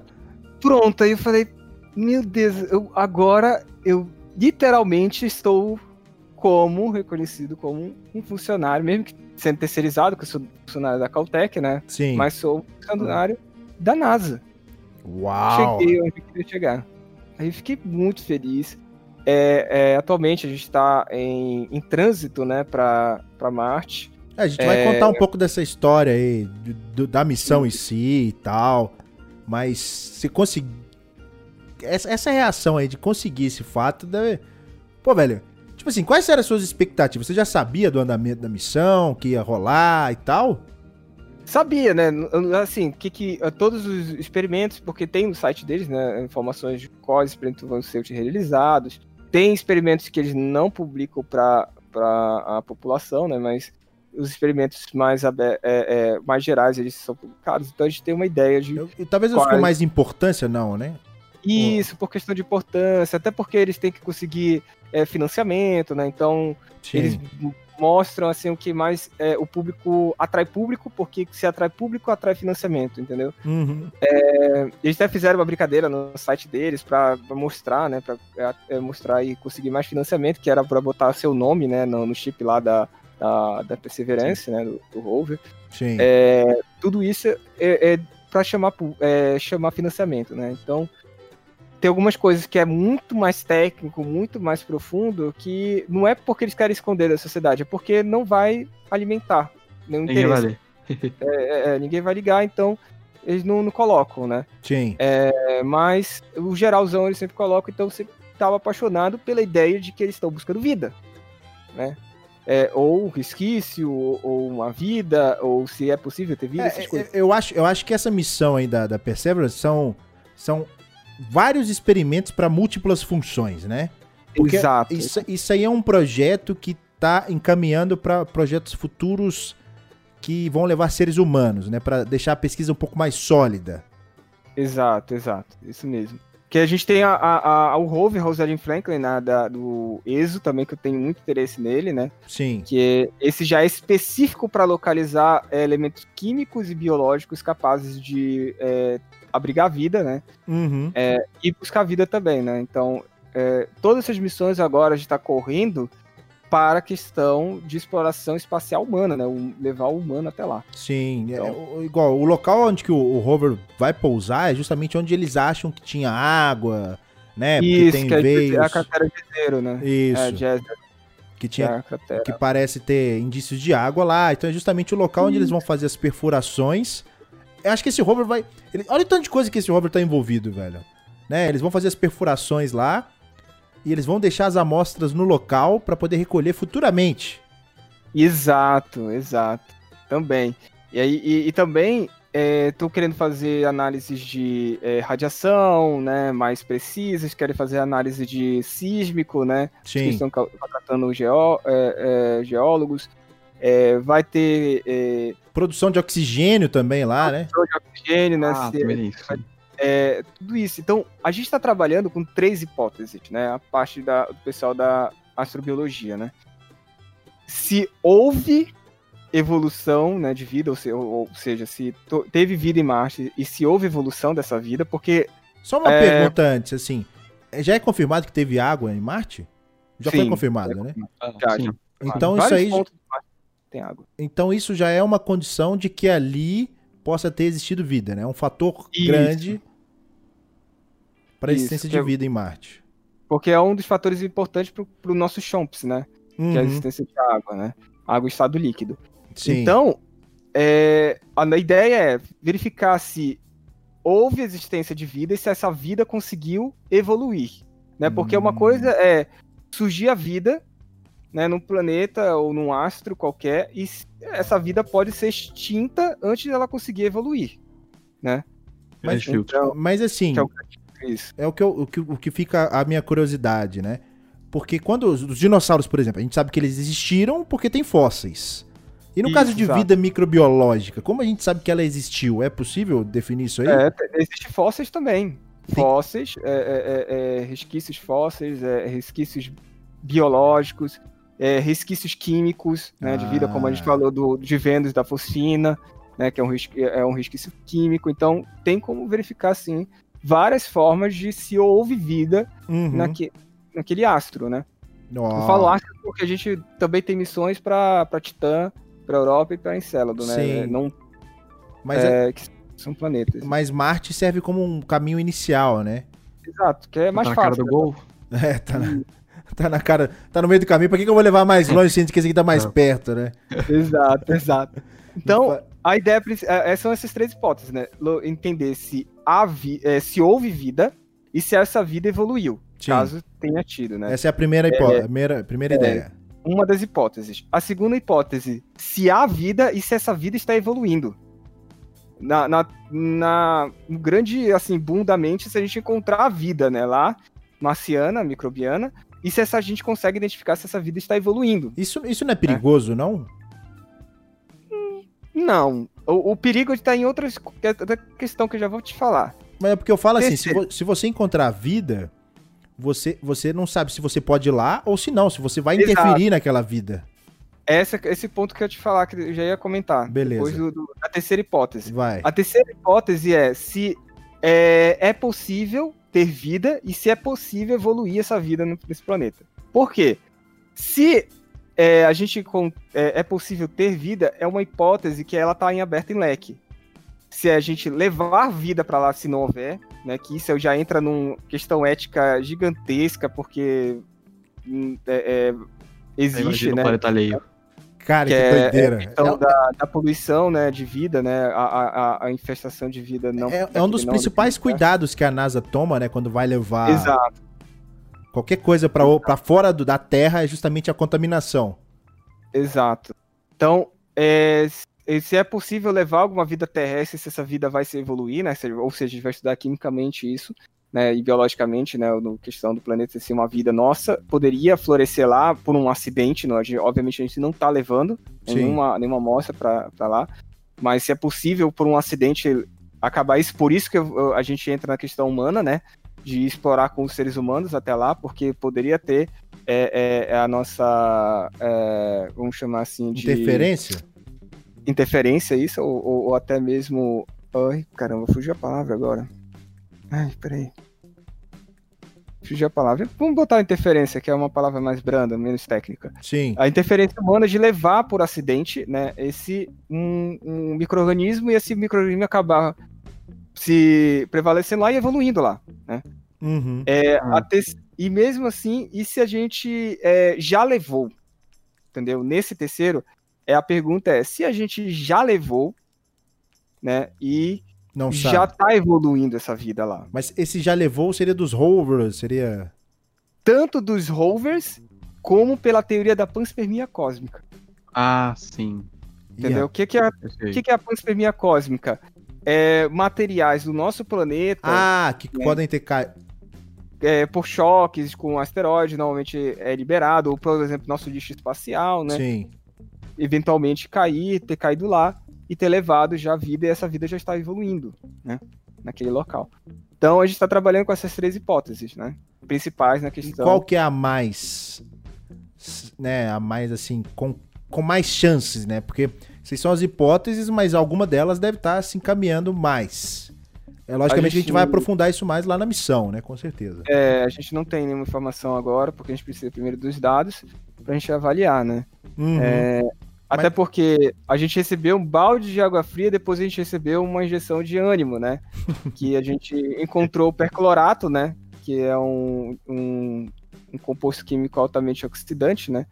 É, que é um veneno para a vida, né? Mas depois a gente verificou lá, eu digo eu digo a gente, os pesquisadores, né? Que Sim. ah, não é faz parte dessa missão de fato, né?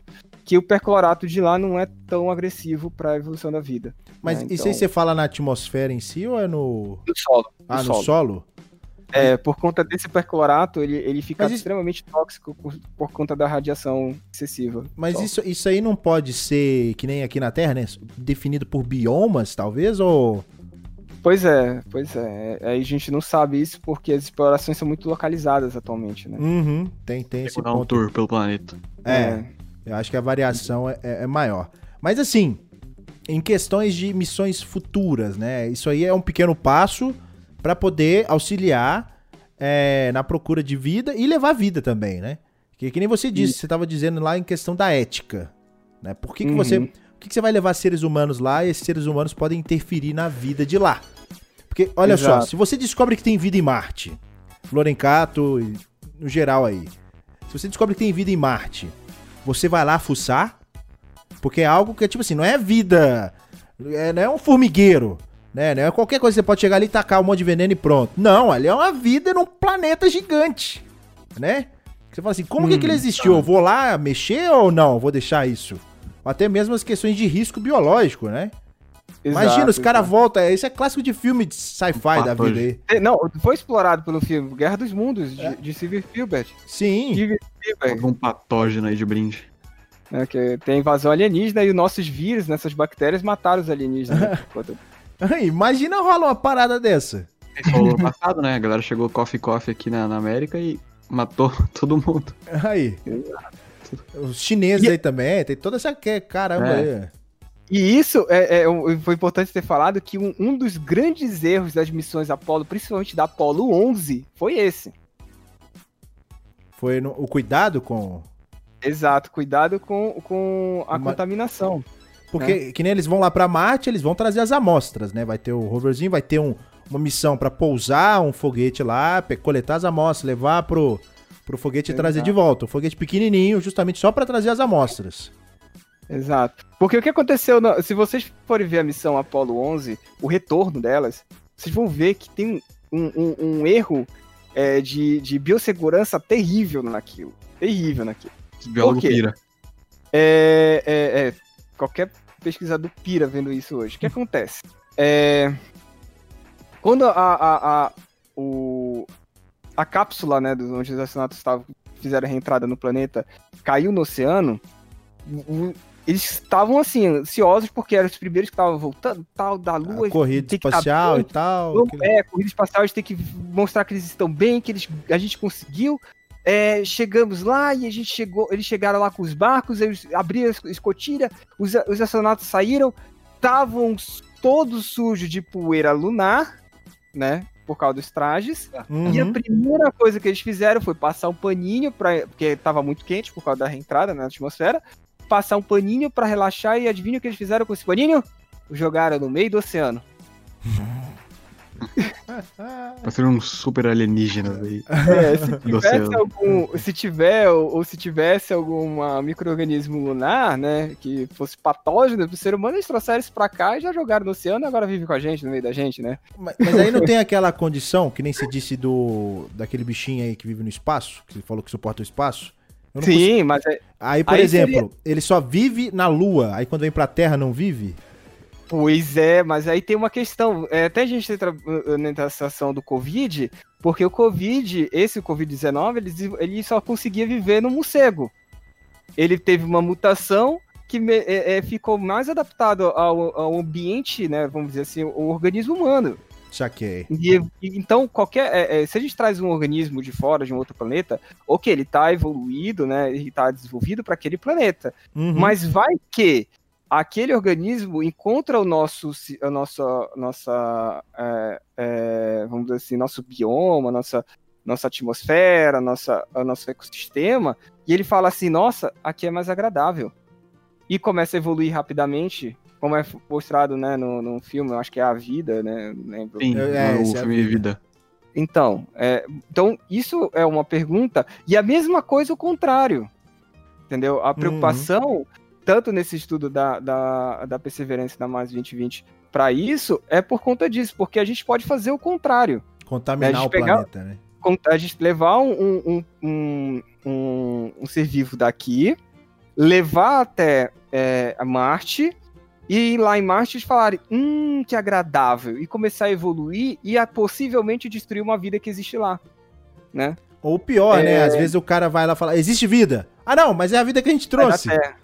É, e isso, por exemplo, acontece, aconteceu, na verdade, com a sonda israelense que estava levando tartígrados para a Lua, que explodiu Ah. e contaminou a Lua com tartígrados.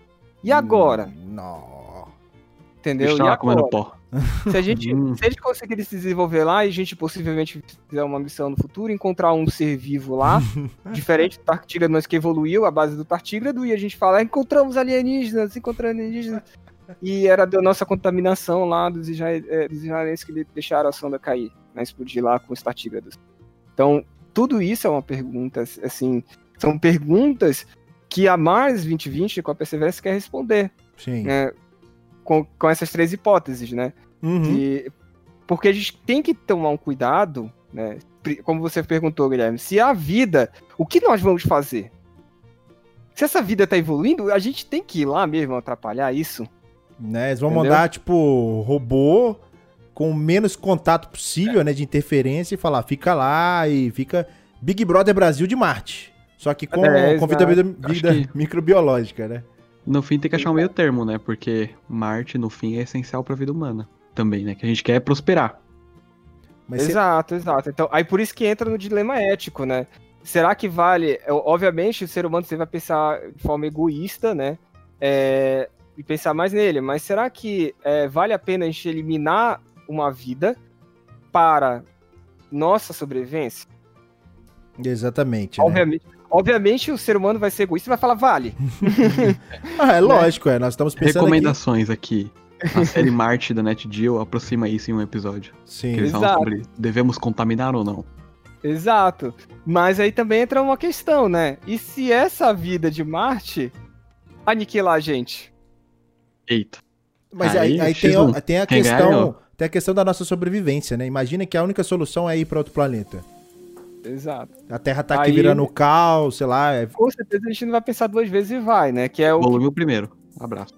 É, né, é, é, que é passado até no. no, no, no, é, qual- aquele do Smith, Outra Terra.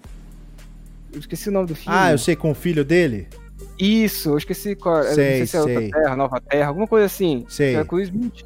Que eles foram pra outro planeta e lá tinha vida e eles tacaram dane-se. Entendeu? Eu preciso estar aqui, ué. É. Então, é, existe essa possibilidade. E eu sei que o ser humano não vai ligar. O ser humano não vai ligar. Né? Sei.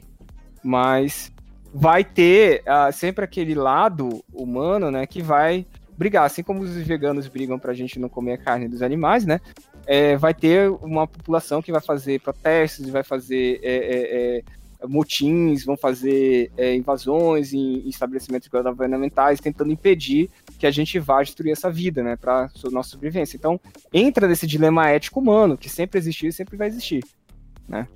Isso aí vai ser. É, é uma situação, assim, bem complexa, né? Eu acho que vai pra galera do, do, da psicologia, das relações Isso. humanas aí, sei lá. Mas, assim, mudando de assunto, esse ponto aí, né? Isso aí é um ponto que a missão Mars 2020 vai fazer, que é justamente ver a vida, né? Se teve existência de vida e tal, como se vai prosperar ou prosperou, vai fazer esse, essa relação aí de passado, presente e futuro, né? De Marte. Uhum. E o próximo passo seria levar seres humanos, né? E também, não só seres humanos, como essa missão ela tá sendo tão icônica que vamos levar um helicóptero, né? Um Exato. dronezinho. Então vai ser o primeiro objeto a voar por conta Em Marte. própria, né? Porque na reentrada o objeto tá voando, mas não precisa dizer. Na verdade, ele não tá voando, ele tá em queda livre, é, né? tá em queda livre, mas ali. Voando de forma controlada. É. Voando de forma controlada. E assim, você voos rápidos, velho. Tipo um minuto, um minuto e meio, no máximo, só pra fazer aquele panorama ali. É. Eles, eles também querem estudar um pouco a aerodinâmica do- da atmosfera marciana, né? Porque a Sim. gente consegue voar com, eh, já com maestria na nossa, na nossa atmosfera, né? Já consegue controlar Sim. a nossa atmosfera nesse sentido. Mas lá é uma atmosfera completamente diferente da Terra. né? Então, como é que vai funcionar a questão da aerodinâmica lá? É isso que eles querem testar. É, com é, esse helicópterozinho. eu, eu, não, eu não sei, deixa eu ver se eu tenho aqui. Eu lembro que eu tinha falado que era como se você tivesse. É, exatamente, ó. A atmosfera lá é como se estivesse fazendo um voo aqui na Terra de 30 quilômetros. Tá? Exato. a atmosfera lá no nível do mar, não vou dizer, porque eles geralmente procuram as crateras por ser mais baixo. Então, se é Isso. mais baixo, é mais denso o ar, então a, a pressão ali é mais favorável para, primeiro, pouso, né? Porque é mais tempo de queda, então dá para poder desacelerar por mais tempo e tudo mais. E a questão Exato. justamente da. Deus É. dá a resistência do ar É. a favor também. Então tem todo esse ponto aí que eles procuram as crateras. E tem que. Olha, olha que loucura, né, velho? Os caras têm que olhar a altitude, tem que olhar a tendência de vida, falar, ó, por que, que eu tenho que ir ali? Né? Porque, porque tem água, mas não tá na altitude correta. Então vamos procurar outro lugar com água aí, velho. Né? Ou então vamos fazer chegar lá. Tem esse lance todo aí. Mas assim, como eu tava dizendo, tem um outro experimento aí que é o MOXIE. Que é justamente para gerar oxigênio para missões futuras Isso. em Marte e não só missões tripuladas, mas missões para retorno, porque o oxigênio faz parte dos combustíveis aí, né, que tem que se ter no no, Isso. no- nos foguetes, que seria o hidrogênio, né, que eles vão fazer o, o- o metano. É o metano, né? Lorencato não conhece sei. bem. É, eu O não- que é o, tipo, o processo de a- Sabatier? Não, é- é, o, o, o combustível que é utilizado. Porque olha, eles colocam oxigênio líquido, é um dos motivos do MOX, é gerar oxigênio, né? Para seres humanos e também para trazer os foguetes de volta. Porque eles conseguem fazer uma reação química lá que produz metano, que aí não sei se envolve água. É o processo Sabatier. O resultado final é metano em água. Ah, e- é justamente isso que você precisa para poder re- retornar, né? Que é, que, é, É, que é um dos pontos aí. Mas assim, a questão de chegar à vida lá, né? Chegar a ser humano. Como é que. A gente viu isso na série Mars, é bem legal você viajar nesse ponto. Mas assim, chegar a seres humanos lá, você acha que vai existir alguma modificação genética? Ge- Né? O, bio- o fenótipo, né? Melhor dizendo.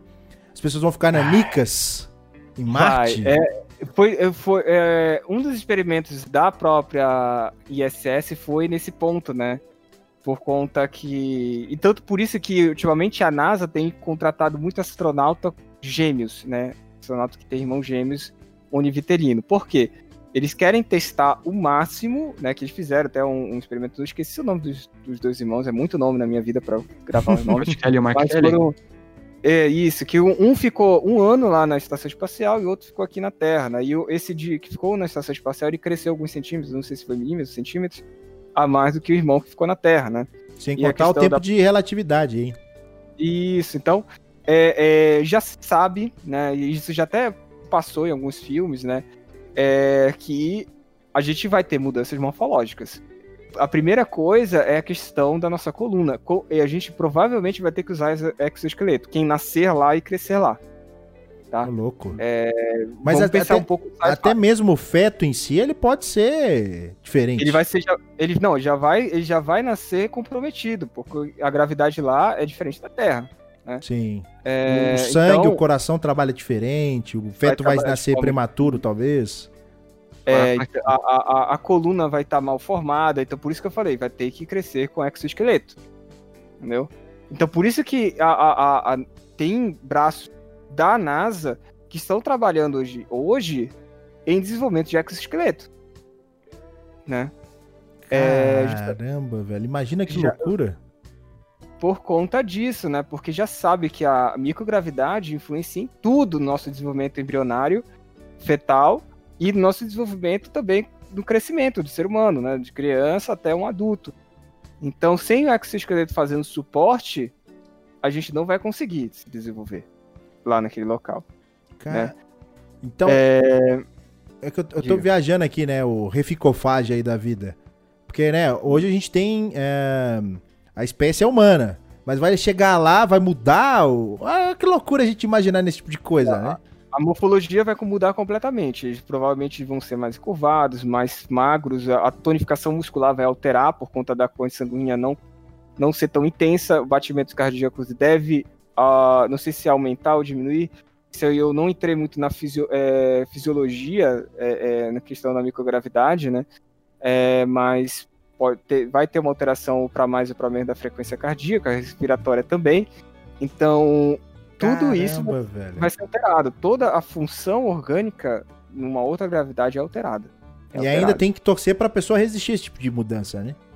Exato. E não se sabe, a gente não sabe ainda como, como desenvolver, até porque é, a bioética não ia permitir. Na nossa, a nossa atual bioética não permite. né? É, porque, por exemplo, um experimento que seria incrível, né, fazer, mas obviamente a gente não vai fazer porque nós somos humanos e temos a, a- nossa relação humana de af- a- afeto, né, com nossos filhos, é fazer um, um, Um filho. desenvolvimento um desenvolvimento embrionário fetal na ISS. Para verificar como essa criança ia nascer, né, em microgravidade, como seria todo o desenvolvimento fetal dela em microgravidade, né? Cara, é... aí entra a ética, né? Isso, aí vai entrar a ética, que isso é, é, é não deixa nem animais, imagine seres humanos. Então, Muito como é que errado. seria, é, como seria é, essa ideia de geração de filhos fora do nosso planeta? não podem animais fazer isso. Pelo, mesmo motivo, pelo mesmo motivo, a bioética não permite qualquer tipo de é, desenvolvimento, é, de experimento com animais. E nesse momento que a gente fala de um desenvolvimento embrionário fetal de um ser vivo, né? É, em um ambiente que a gente provável já tem hipóteses que vai ter deformidades, né, por conta da microgravidade, não, não está ajudando né, na, na questão é, do desenvolvimento embrionário, né, é, é, é que já está adaptado ao nosso planeta, é, a gente vai gerar um ser anatomicamente, vamos dizer assim, um defeito deficiente, né? Com morfologias inadequadas para a espécie. Então, o que, que vai ser feito com esse animal? Vai matar? Né? Ele vai fazer todo o desenvolvimento dele e matar? Aí, ah, mas a gente come animais, a gente mata. Pois é, a bioética é meio hipócrita nesse ponto, mas é assim que funciona. Não vai chegar uma hora que a gente tem que aceitar que a gente tem que fazer o progresso assim? Pois é, aí entra, como de novo, aquela questão uh, da ética moral do ser humano, né? Vai ser ter, sempre ter gente contra né? Cara, é, por exemplo, tem um filme que retrata isso, que é o Gataka, né? Que retrata a questão da interferência humana na genética, né? Do, dos fetos, dos embriões, né? Que na Gataka as pessoas é, escolhem, né? Como vai ser o seu filho em questão de DNA, de pureza, né? Apesar de eu ser muito contra esse filme, contra o, o, o cientista que ajudou a desenvolver esse filme, mas esse filme retrata bem isso, né? Que tem, tem a galera que é a favor, né, por conta do avanço científico, né, da, da escolha do DNA das, do, dos filhos, contra aquela galera que tem a ética e a moral mais aflorada e fala que não, que é Deus ou é mais ético deixar ao acaso, né, a natureza criar as suas formas, né? Então fica ao acaso, que é o nosso atual, né, nossa atual forma de, de reprodução, né, que é o acaso. Então, como é que fica? será que uh, o avanço científico vai vencer essa barreira da, bio, eh, da, da ética e moral do ser humano? É, porque no momento que eu vejo assim que a gente vencer completamente 100% a ética moral, a gente deixou de ser humano. Cara, e... que, que papo louco, velho. é, que papo Chegou louco. a hora que a gente tem que sacrificar pra fazer progresso, cara. Infelizmente. Ah, assim. velho, mas aí você tem que quebrar barreiras, né? E para quebrar tipo assim, barreiras assim, é algo muito Estude demorado, sabe? Muito demorado. Tu, estude é. tudo que der para fazer agora, aí chega uma hora que barreiras terão que ser quebradas. Mas Isso, demora. A, o ser humano sempre quebrou essas barreiras, né? Sempre quebrou. Mas é, é... a questão é de tempo. Isso, exato, né? É o primeiro mas... louco que vai falar assim, eu vou e foda, né? E vai. e aí vai brigar. Aí o primeiro que for brigar lá é o que aconteceu com muitos cientistas, com muitos, né, entusiastas aí que defendiam certas ideias. E o que aconteceu? né? Mortos, presos, então, é, torturados. Você tem que dar, você tem que falar assim, é isso, né? Pagar com a vida. Mas no Exato. nosso caso não, mas a gente paga como? Vai ser preso, né? Você vai ter, você tá infringindo tem, a lei, a ética. Tem, tem um, um, um caso, né? É, é, conspiratório porque nunca se foi assim provado, né? Mas de um, de um cientista chinês, né? Que estava trabalhando com transgenia humana, né? Incluindo é, é, genes de outras espécies de animais no gene humano, né? E verificando o que, que, que ia acontecer, né? E aí ele foi preso, quando descobriram, foi, é, teoricamente, né? Descobriram, né? Porque é sempre conspiratório. Foi preso e morto, né? Na China, desapareceu, sumiu, cara. Ah, sim, ah, encontramos é... ele cometendo tal, tal ato, mas. Eu, eu acho que deve existir, velho. Eu acho que deve existir aqueles laboratórios. Sabe aqueles filmes que os caras têm os laboratórios no subsolo lá? Tipo como se fosse a área 51. Cara, eu acho que deve existir alguma coisa assim. Tipo assim, uma coisa muito escondida, mas muito escondida, em que os caras estão nem aí pra lei. Sabe? Eles estão fazendo ali porque realmente é algo que tá intrínseco no ser humano. A gente precisa de resposta. Então. Entendeu? Faz, né? Tem um exemplo bom. Joseph Mengele. Que ele fazia experimentos de medicina em Auschwitz durante a Segunda Guerra. Cara, ele fazia uns negócios ele, brutal. Mas ele não, ele não, fazia escondido, ele fazia com a é, do Ele fazia bem evidente. É. Só que, tipo assim, Era um negócio totalmente sem ética nenhuma, sem moral nenhuma, mas que dava progresso. Sim, sim.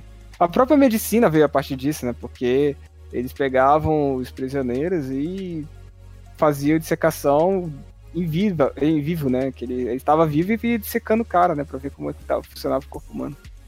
E isso vamos fez avanço na medicina incrível, É. né? É, esse tipo de coisa, né, velho? É um peso e outro. Tem... Esse é o problema de viver em democracia, É. né? A- a- as coisas têm que surgir de forma natural, de forma que todo mundo aceite, né? Ou pelo menos a maioria. Uhum. Essa que é a ideia de viver em democracia. Então, deve existir muita coisa. Eu, eu- eu imagino esse tipo de situação, né? Deve existir muita coisa em off. E. Mas, né? Alguma coisa ou outra vai vir à tona aí. Principalmente. Você acredita nesses pontos aí de vida? Você acha que eles vão divulgar ou eles vão. Porque deve ser um negócio bem assim. Se você sabe que existe vida em Marte, né? Ou até mesmo, ó, vamos, viajar para o lado conspiracionista da coisa aí, né? Você acha que se existisse vida, seria divulgado de imediato? Seria algo que todo mundo iria fazer um estrondo, falar, existe vida! Assim, existe duas coisas, né? É, é, se existe vida, é, muita gente é otimista no ponto, né, de falar assim, se existe vida, vão dizer porque isso vai ser bom para os financiamentos da, do, da pesquisa, né? Sim. Bom Mas demais, não- marketing puro. É, mas não é bem assim. Porque lembra que eu falei pra vocês? Entraria. Se ia descobrir vida e, e- e como é essa vida? Será que ela tá evoluindo? E- entraria a ética moral. É, e aí poderia ser um embargo, né? uma- um embargo da, da- do avanço científico. Entendeu? Tanto que no meu contrato tem dizendo que se for localizada a vida, a gente não tem direito, não pode falar. Sério? Quietinho, A gente não quietinho. pode divulgar. Aí só se tiver aval. Caramba! Então, tipo assim, se fosse Coelho, falar essa entrevista vida, aqui, Não posso contar. então se no dia que chegar lá, o Mars 2020, e acabou, encerrou a missão. E aí eu vou falar assim, a gente vai conversar e fala, não posso falar, sinto muito. É, só se tiver aval governamental. Putz É, para grila. Para Putz grila, velho. Isso, foi, isso foi provado é, ainda na primeira eleição de Trump, né? Que o Trump, uma das da, da promessas dele era que se houvesse vida, né? Se houvesse alienígena na área 51, que ele ia abrir todas as pastas, ia contar pra todo mundo e dane-se, porque ele ia fazer que era presidente. E aí veio a, a, a, a, a inteligência norte-americana e falou: olha, não é bem assim. Calma lá, filho. Cara, é, é, é- é uma foda, né, velho? Porque é uma faca de dois gumes. Você não. Tipo assim, é- é- seria interessantíssimo falar que tem, existe vida? Sim. Mas você acha que a sociedade viraria um caos se soubesse? Não, não imagino que se- é- é, seja por isso, né? Mas a questão mais, eu acho que é do embargo mesmo de. Seguir é, protocolos.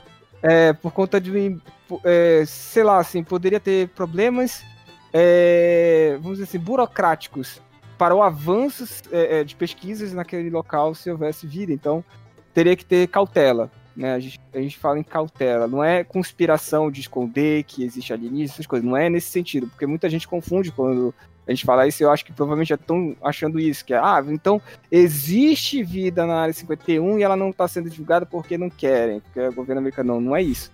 É a cautela na questão do progresso científico. Sim. sim. É, porque qualquer coisa que a gente achar, vou dar um exemplo. Se a gente. A, a China, Europa, Índia e Estados Unidos, Israel estão numa corrida espacial. Não sei se vocês perceberam. Uhum. É, e aí acontece, se a Mars 2020 encontra vida e divulga, encontramos vida, imagina a quantidade de sondas que seriam enviadas para Marte no dia seguinte. É o que eu imagino, até mesmo Olá, privadas, pessoas, né? Nosso projeto novo aqui. Tá Entendeu? doido, então, o Elon Musk fala assim, tchau NASA, vamos fazer sozinho aqui. Então, pois é, então é, é nesse sentido, é a cautela, na cautela para o avanço científico, né? É, não é conspiração para esconder da população, não é nesse sentido. Sim. É, aí voltando à pergunta, é, se existe ah, uma forma de divulgação e se isso afetaria a população, eu acredito que hoje não mais. Afetaria uma parcela, Uhum. mas não na sua totalidade. Essa parcela não teria força para causar uma comoção mundial, um caos mundial. Entendeu? É, Você fala assim, Quanto- mesmo isso em questão de vida microbiológica ou vida, sei lá, inteligente? vida microbiológica. É, inteligente é outra microbiológica. coisa. Não, Nossa, se fosse vida inteligente, aí. A vida inteligente aí gera um pânico em todo mundo, isso sim. É, né? Entraria naquela história até do. do, eh, do, do Do filme lá de Steven Spiel- Spielberg que você falou. não, do Netflix. É, é, é... Caramba, fugiu o nome. É um filme Tá que tem uns fugindo, alienígenas eu- que invadem e tal. Tipo. Deixa eu ver. Não, não, não, não. O cientista do que eu até comentei dele ah, o hoje. Steve Hawking, não. Stephen Hawking, isso, Sim. obrigado. Stephen Hawking tá com o Steve, mas não tava lembrando o Hawking, né? É, o Stephen Hawking, ele falou, né? Ele comentou que se é, a gente encontrar vida na- fora da Terra, né? No sentido de ela estar vagando no nosso sistema solar, vida inteligente e tudo mais, vai ser a regra do, o- do colônia e do índio. É. Ah, Ô, louco, imagina, velho. Eles O dando colar colonizador- pra gente. É, o colonizador viria com viria para cima da gente e a gente seria os índios, né? A gente ia ser dizimado. A gente não teria força. Será? de Não teria, não teria. Porque a gente não tem capacidade de atravessar uma galáxia. Se vem uma, um, um- um- uma, um- uma espécie que consegue atravessar a galáxia, quem, quem tem melhor qualidade, é, maior, maior potencial tecnológico? E se eles estão vindo pra cá é justamente pra Engraçado. colonizar, né? Não é pra. Exato. Não é pra ser Conhecer. É Não é pra engraçado, ser tipo assim, se uma espécie atravessou a galáxia, ou seja, a galáxia mais próxima, vulgo Andrômeda, 2,5 milhões de anos-luz aqui, eles têm pelo menos 2 milhões e meio de anos. Eles já existem há muito tempo. Ou eles descobriram uma forma de atravessar 2,5 milhões de anos-luz em menos tempo. É, é menos Exato, plausível então- isso aí. a tecnologia deles é super extremamente É. avançada. E também entra numa outra, outra história. E e não só a Talvez- tecnologia, talvez, né, como se diz, o a ética seja diferente, né? A maneira Uhum. de pensar seja diferente. Então, às vezes não seja colonizar. Exato. E às vezes pode ser a, a- a- que alguns cientistas já acreditam que é a, a hipótese da formiga, que eles chamam, né? Que seria isso. A gente é tão é, irrelevante pra eles, assim, a gente se considera inteligente, mas pra eles a gente não é nada. A gente não é inteligente. O cara tá É evoluindo, legal, maneiro. É, então, e ele, a gente é relevante, assim como a formiga é pra gente. Sim. Então, é a hipótese da formiga. Pode ter tido várias espécies que já passaram por aqui no sentido de observar o planeta de fora, obviamente não de dentro, e, é, passaram por aqui olha, é, e ignoraram a nossa existência. Né? Ou ignoraram nossos sinais. Não vamos ser tão conspiratórios no sentido de falar de que eles já passaram por aqui. Não vou falar nesse sentido. Mas Passaram vamos aqui e construíram pirâmide. a gente ele tá emitindo sinais direto da onde está, da nossa localização e tudo mais. Eles até recebem esse sinal e falam, mas eles estão trabalhando com rádio ainda. Isso é irrelevante pra gente. Esquece essas coisas aí. Isso é irrelevante pra gente. Entendeu? Nem então, saíram do planeta ainda, trouxa. sério, nem, não consegui nem sair do sistema deles. Como assim? Nossa, velho. O negócio é, é muito doido. É, então, acaba que tem essa ideia, entendeu? Alguns, alguns cientistas acreditam nessa hipótese, que é a hipótese da formiga, né? Que já, se houver vida e ela já, já vi- a- viu a gente, ela ignorou a gente completamente. Eu não acredito nessa ideia do que muitos acreditam da, de alienígenas vivendo no meio da nossa sociedade. e manipulando- Reptiliano. é, manipulando os governos, as entidades e controlando nosso, nossa Illumin- economia, os Illuminatis e tudo mais. Não, isso não Rainha da Inglaterra. eu não acredito também que eles pegam e ficam é, é, abduzindo pessoas e vacas, né? Eu não acredito. Mas aí, É. por exemplo, aquele negócio lá, as linhas de Nazca, que é bem famoso. Uhum. A linha de Nazca. É, tem várias hipóteses, né, de já foi como foi feita É. linhas de Nazca, né? Sim, tem várias situações aí. Mas, mas aí- são só especulações. É legal essas especulações. Então, tá, é, a gente, viagem. a gente viaja um pouquinho nisso, mas eu não acredito que um alienígena vai atravessar uma galáxia para empilhar pedra ou fazer uns desenhos feios na Terra. É. Ou fazer desenhos no, no- no- numa fazenda, né? Essa aí é clássica, né, velho? Essa aí são as clássicas. É toa Eu que você não acredita nem que o alienígena ele tem um cabeção e é verde. Não, não. Acho que isso é aquela teoria da. da, da a teoria não, é aquela, aquela nossa fantasia lá da, da idade da, das grandes navegações, como a gente imaginava eles e tudo mais.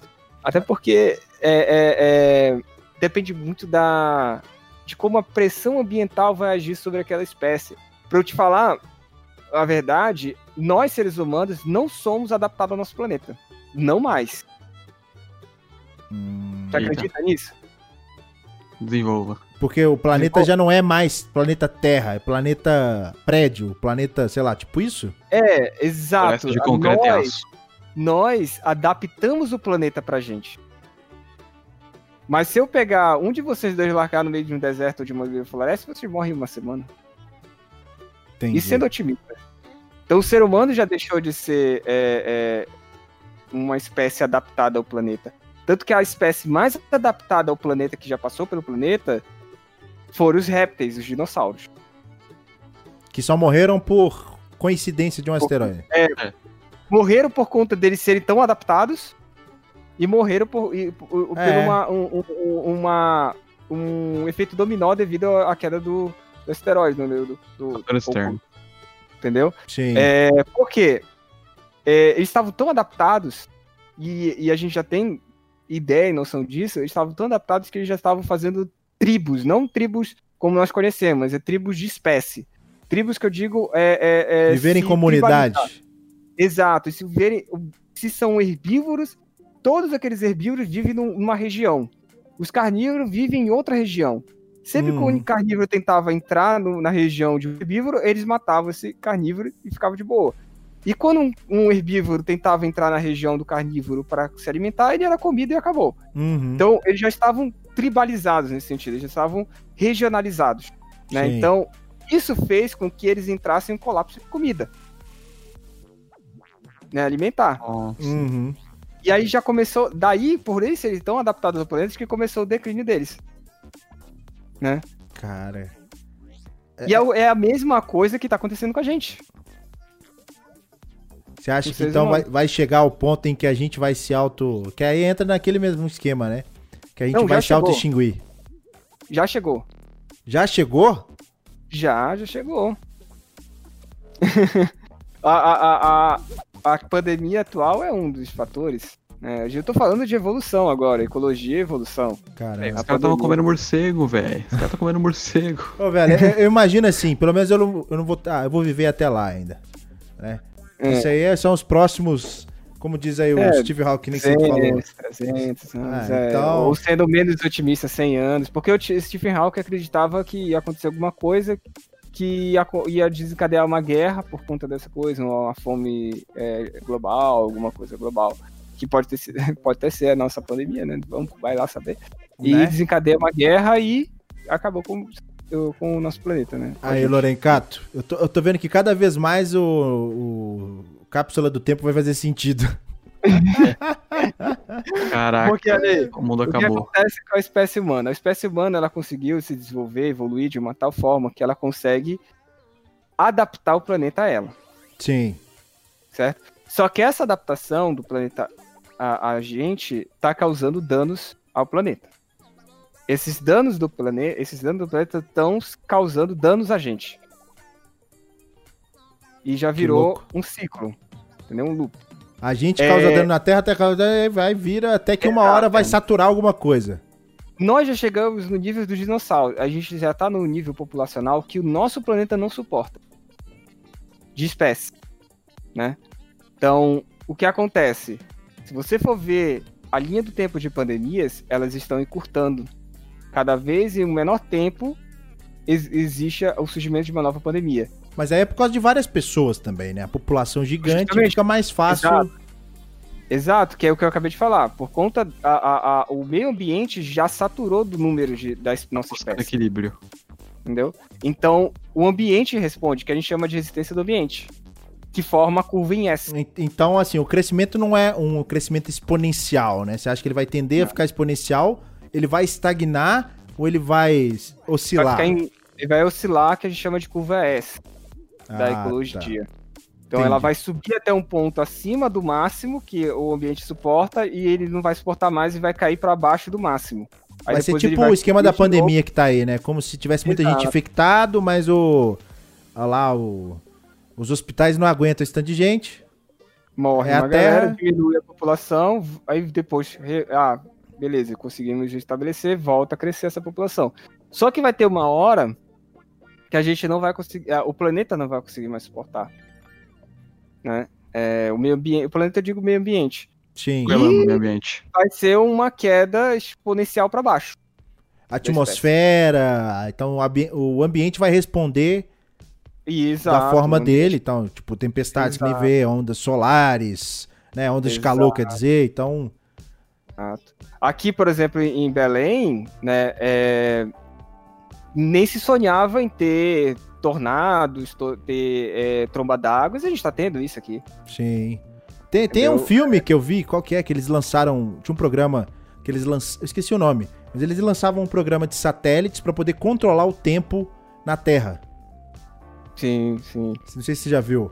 Tipo, são vários Não. satélites que eles conseguem controlar o, o tempo. Então, tipo assim, se fosse pra acontecer uma tempestade, esses satélites emitiam rondas, não sei o quê, que aí conseguiam amenizar lá. Então, por exemplo, o sistema tava um- o planeta tava um caos. O deserto Saara era pra estar congelado.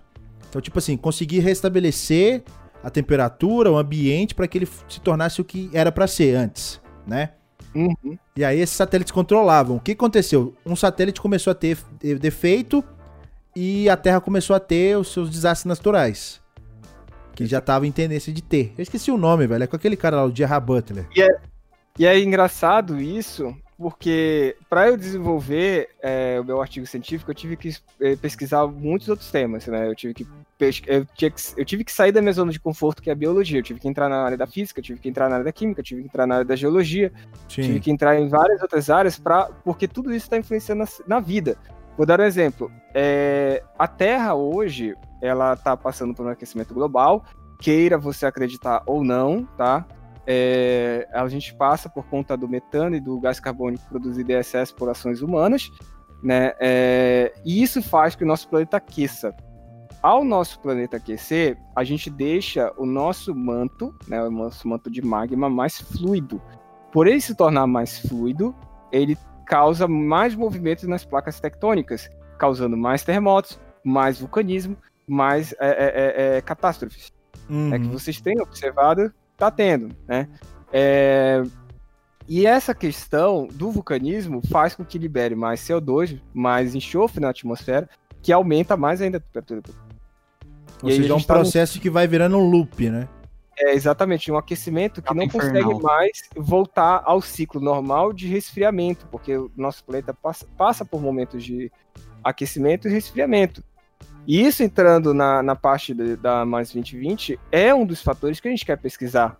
né? É por isso que a gente está mandando equipamentos de sismo para ver se a gente tem é, movimento sísmico né, lá em Marte, né, se o planeta ainda está vivo sismicamente, né, porque isso significa que existe um manto em movimento. Uhum. Se existe um manto em movimento, existe movimentação de placas. Se existe movimentação de placas, existe é, é, é, é, energia geotérmica. Se existe energia geotérmica, pode haver Calor, talvez.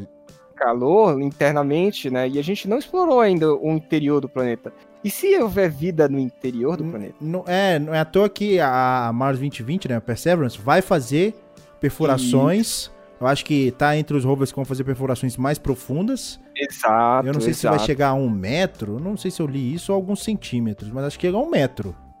Exato, eu acho que é um metro e alguma coisa. É, tem um metro. É, é uma profundidade, assim, considerável para justamente escolher Hum. material do subsolo, que às vezes esse material pode estar ali sobre condições mais amenas para, né, Isso, deixa eu verificar se eu consigo aqui no manual do, da Perseverance. prosperar. eu- o tamanho do braço perfurador dele. Mas é, Ah. é interessante isso aí, velho. É interessante isso aí. Eu acho que é mais de um.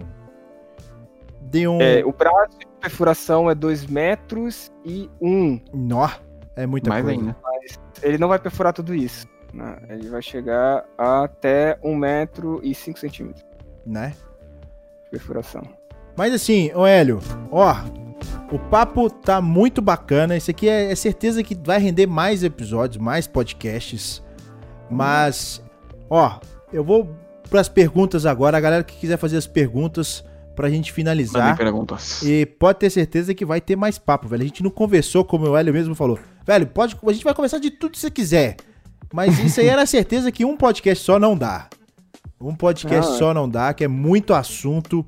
E são assuntos assim que vocês perceberam que mexem, tá? Mexem com a cabeça, a forma aí de você imaginar a nossa existência, ou possíveis existências aí de seres, ou até mesmo né, seres vivos, não, né? Mas seres que às vezes muita gente não imaginava, né?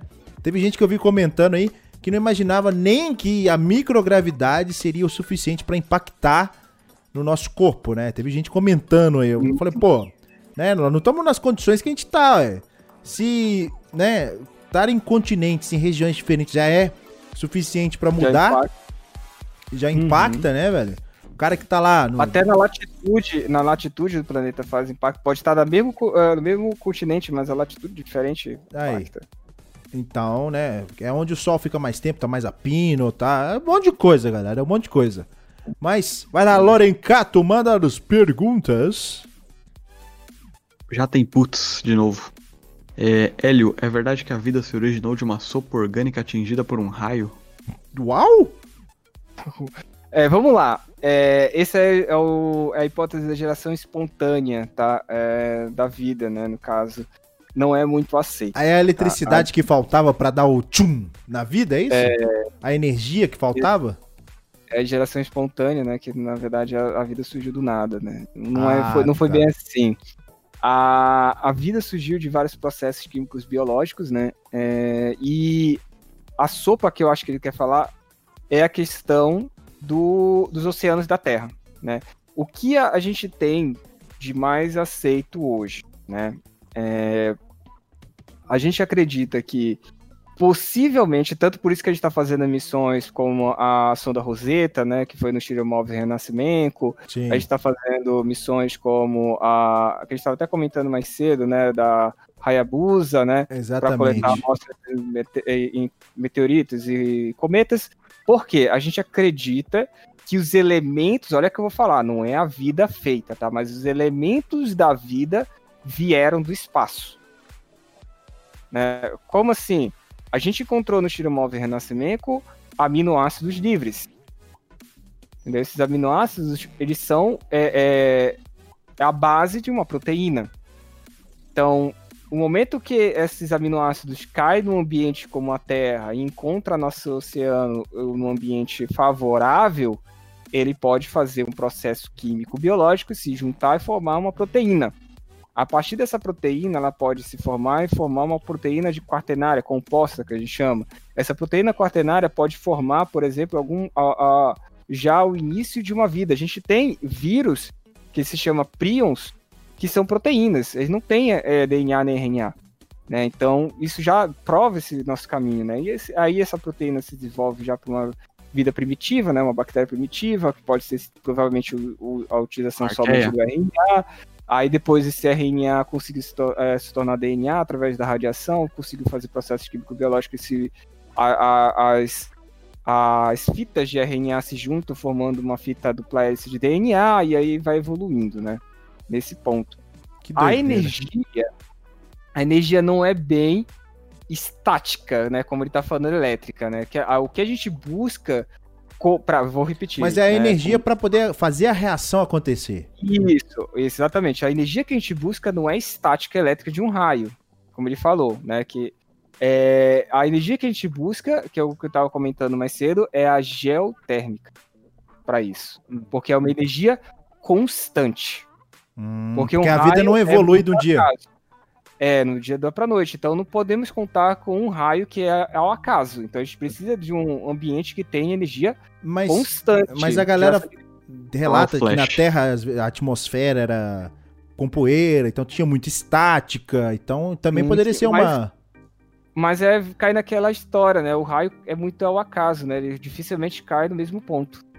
Né? Então tem que ser um local. Tanto que a, a, a ideia de surgimento de vida foi perto das, da, a, das é, geotérmicas, né, no baixo do oceano, né, as minas Sim. geotérmicas, né, com geotérmicos, que eles mantêm um, um calor, né? Ou seja, energia térmica constante. Sim.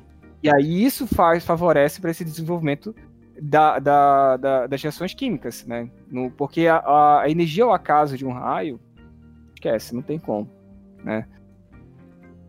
Acho que deu para responder ele, acho. Sim, é, deu, deu, eu acho que deu. Se, se, ele acompanhou, ele entendeu. É, ele pode dar um aval aí. Eu posso até dar, fazer uma, uma, um parêntese que foi isso que botou nossos olhos como humanos, né, para Enceladon. Porque hum. a gente hum. encontrou com as plumas, a gente sabe agora que lá tem energia geotérmica. Com as plumas de água, né? Os vulcões hídricos, né? De água que liberam torre, é, é, é, é torres de água. Né? Os é, geysers aí. Geysers, né? Sim. Então, virou nossa, nossos olhos para Encélado justamente por isso, porque lá tem energia geotérmica. Opa, energia geotérmica, água. Só falta os compostos químicos que vêm espaço. Pode ser que tenha desenvolvido vida lá, entendeu? Vamos lá, é muita, é. muita coisa. É muito futuro para acontecer. é muito futuro para acontecer aí. Loren, mais perguntas? Aqui, ó, já depois agradeceu, ele captou sim. Hum. É... é... Deixa eu ver aqui. O Leonardo Afonso perguntou se tem vaga pra TI na empresa terceirizada da NASA. Deixa eu ver aqui. tem que pesquisar, hein? É. é, tem que pesquisar. Só entrar lá e pesquisar. Uh, eu tô com ela aberta aqui, deixa eu ver. Tem educacional, engenheiro, facilitador é, de finanças, é, pesquisas humanas, é, administrativo operacional. Uh, olha, tem do, da minha área. Será que vão me demitir? Cadeira, não, não. é, pesquisador e olha, olha, olha. Software and Computer System, tem lá. Aí, então ó. Vai lá. É Corre, só chegar junto, velho. É só é, chegar junto. Lá. Só botar jpl.jobs, você vai encontrar aí. Ó. Mas, mais alguma pergunta aí, Lorencato? É. Ou morreu? Pergunta, pergunta não tem, não tem nenhuma, não. Tem gente aqui é, apontando sobre Hélio 3, né? Hélio falando sobre Hélio. Hélio falando sobre Hélio 3 na Lua, né? Falando que é, é bom pra nossa estadia na Lua, né? Gerar energia. Né? Inclusive tem água do lado oposto, né? O lado oculto da Lua aí que eles falaram, né? Ah, sim. Que eles acharam água aí, tem. Que encontraram. Não é no lado oculto da Lua, seria tipo assim: é, encontraram água líquida não sei se é líquida exatamente, mas água onde bate luz do sol. Ou seja, é o lado oculto, é o lado que a gente não, não vê, não, né? É porque, tipo assim, tem área que não bate sol, mas que, tipo assim, é mais por conta de sombra de cratera mesmo. Isso. Sim. Isso. É porque a água não evaporou, água tipo, sol. no sentido é, disso aí, né? A água tá lá.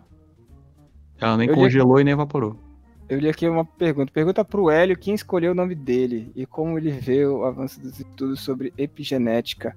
Cara, epigenética é, é, é uma, algo que né, tá relacionado mais a, a, a, a, a fenótipo, né? Como é que a genética está influenciando o fenótipo, mas o, a epigenética tem fator genético e tem fator ambiental envolvido, né? Só genético, né?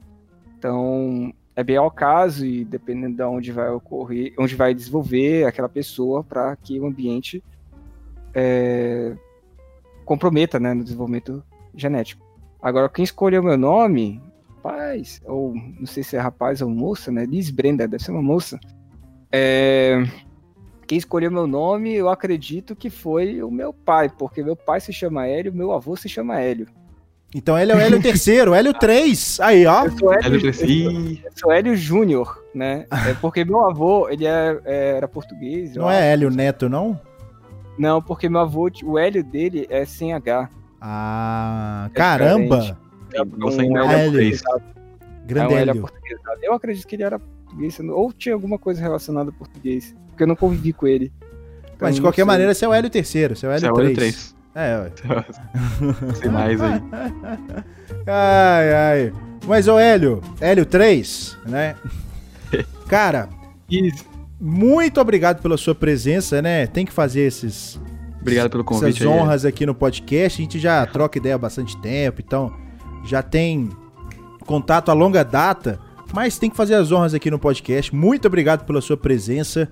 Era uma entrevista que a gente já tava há muito tempo para fazer, né? A gente já tava planejando e tal, só tinha que botar para acontecer de fato, né? E aconteceu e vão acontecer mais outras, velho. Pode ter certeza que deu pra ver que o papo aqui a gente falou, olha só, a gente falou praticamente de uma temática só, né? Giramos. Hum, Então, assim, e rendeu pra caramba. E pode ter certeza que outros papos bom. vai render muito mais, né? Pra quem não sabe, o Hélio joga RPG, o Hélio tem outras coisas ah, que a gente pode. atrás. Então, aí, a gente pode trocar ideia de muita coisa, então participações mais um aí. Bom, vai ter certeza que teremos. Beleza, Hélio? Valeu. Beleza, eu agradeço muito o convite de vocês dois, fiquei honrado pelo convite, porque é uma forma, como eu sempre comentei contigo, Guilherme, que eu, eu, eu admiro e sentir né, a tua é, busca por levar conhecimento científico para o pessoal, principalmente para o público jovem, atraindo por gameplay, atraindo por uma temática mais, é, vamos dizer assim, mais acessível, né? Sim. É, eu acho isso muito incrível porque o Brasil precisa disso, o Brasil precisa que a gente tenha novas é, mentes pensantes que parece jargão, né? Parece clichê, mas o futuro são jovens, né? E, e assim, eu fico triste em ver que a gente não consegue desenvolver nesse sentido, né? A gente fica estagnado no, no pensamento técnico, manual e a gente não desenvolve o, o senso crítico científico e fica estagnado na evolução, né? Sim. Passa governo, entra governo. Eu não vou falar mal de nenhum porque todos são ruins, né? Até hoje não vai aparecer um governo ruim ou desculpa, um governo bom, né? Nesse sentido e a gente não consegue desenvolver a nossa ciência no nosso país, né? E, e eu sou um exemplo, eu estou tendo que buscar outros países para conseguir desenvolver ciência, né? Porque o nosso país não tem interesse. É, Eu, É, acho, e que- eu acho que também vai a questão da grana, né? Acho que o dinheiro Isso, move, move montanhas, literalmente, tá?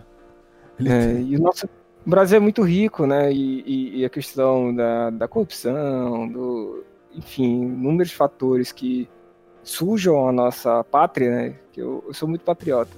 Sim. Acaba fazendo que a gente se perca. Então você e muitos outros que fazem esses trabalhos de divulgação científica, mesmo seja com um joguinho falando, olha isso aqui. Tem um é, impacto, existe um impacto por trás disso. já começa a instigar esses jovens que no futuro pode ser, por que esse cara tá me, me tratando assim? Eu quero ir buscar ciência e começa a buscar ciência por conta própria. né? E eu falo, eu peço até um parênteses aqui, Guilherme. Eu não sou nenhum super gênio. Né? Minha mãe tava aí na- no chat aí, né? Ó, Não sei se ela ainda tá. Aliene, Aliene Souza, não sei se ela tava Aliene Souza ou Aliene Gomes, não sei como é que tava o nome dela. Aliene, que tava por aí no chat mandando mensagem de vez em quando.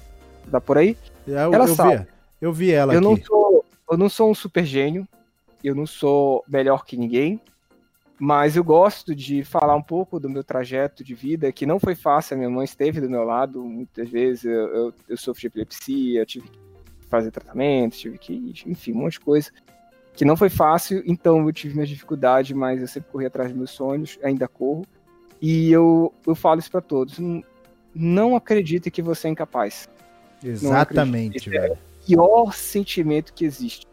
Né? Você achar, principalmente quando você fala, eu quero ser isso, as pessoas riem de você e você se sente incapaz. Não, não tem esse sentimento. Sempre acredite em você que você vai aonde você quiser. E aí você vai chegar nesse ponto. E você consegue. Por exemplo, riam, riram de mim no ensino médio, riram de mim no ensino superior quando eu falava, e hoje, quando eu, eu- é até engraçado isso, outro partezinho, quando eu botei no, no meu Facebook que eu, eu fui contratado pela JPL, que eu sou, sou pesquisador da JPL, muitos que riram botaram lá, parabéns, Zé. Agora chupa! Chupa! A hipocrisia.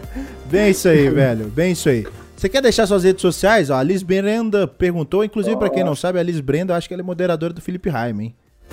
Olha, legal, não sabia. Eu acho que ela é moderadora do Felipe Raime, se eu não me engano. Eu- Ela vai eu confirmar aí. com o Felipe Raime um- uma, uma vez para ele tentar falar com meus alunos, mas a pandemia atrapalhou tanta gente. Ainda quero ver se a gente conversa, esse contato um pouco próximo do Felipe Raime. Eu, eu acho que eu gosto sempre desses contatos com todos os cientistas do Brasil. Eu converso com o Henrique, o Henrique, né, que eu tive, passei até o contato, né, que ele é, é, é um pesquisador lá do CERN, né, ele trabalha no, no, no ELISA, que é do acelerador de partícula. Então gente, eu gosto sempre desses contatos assim, científicos, porque, principalmente os brasileiros, né? Porque a gente é fraco. Digo é fraco no sentido que a gente não tem visibilidade como um jogador de futebol, como um, um, um artista de novela, essas coisas. Então, Sim. a gente tem que se juntar e se fortalecer e mostrar que a ciência, mesmo com todos os seus problemas, com todos os seus, seus empecilhos, a gente tem, chega lá na, na questão, né? A gente pode chegar e fazer coisas grandiosas, né? Pelo, pelo, pela ciência. Sem então, dúvidas. Minhas redes sociais, vamos lá. Vai lá. É, Facebook, eu acredito que tá Hélio Rebelo. É... No Instagram, você tem algum. Você mexe com o Instagram? Acho que é, ele curtiu, hein? É, tem no Instagram, só que eu não, eu não, não, não sou mexe. muito ligado a. Rede social. A sociais, no geral, mas eu não tenho problema com isso, de passar meus, meus contatos. Peraí. Deixa eu só pegar aqui meus contatos, que eu não sabia que você pedir isso, desculpe. Hélio Rebelo, posso passar no chat? Pode passar no chat aí, ó. Pode passar. A gente vai colocar na descrição dos podcasts. Pode não, banido, brincadeira. Pode não. Mas assim. É, meu Facebook, hélio.rebelo.23. Meu Instagram é profrebelo. Oh. É, é, eu não, não movo, movo muito ele, tá? Sou bem sincero pra vocês. não tenho muito ele. Ele, né, no caso. Vou pegar aqui. Só que eu também estou ativo, muito ativo na, no canal da minha esposa. Exatamente, isso que a gente é... ia falar.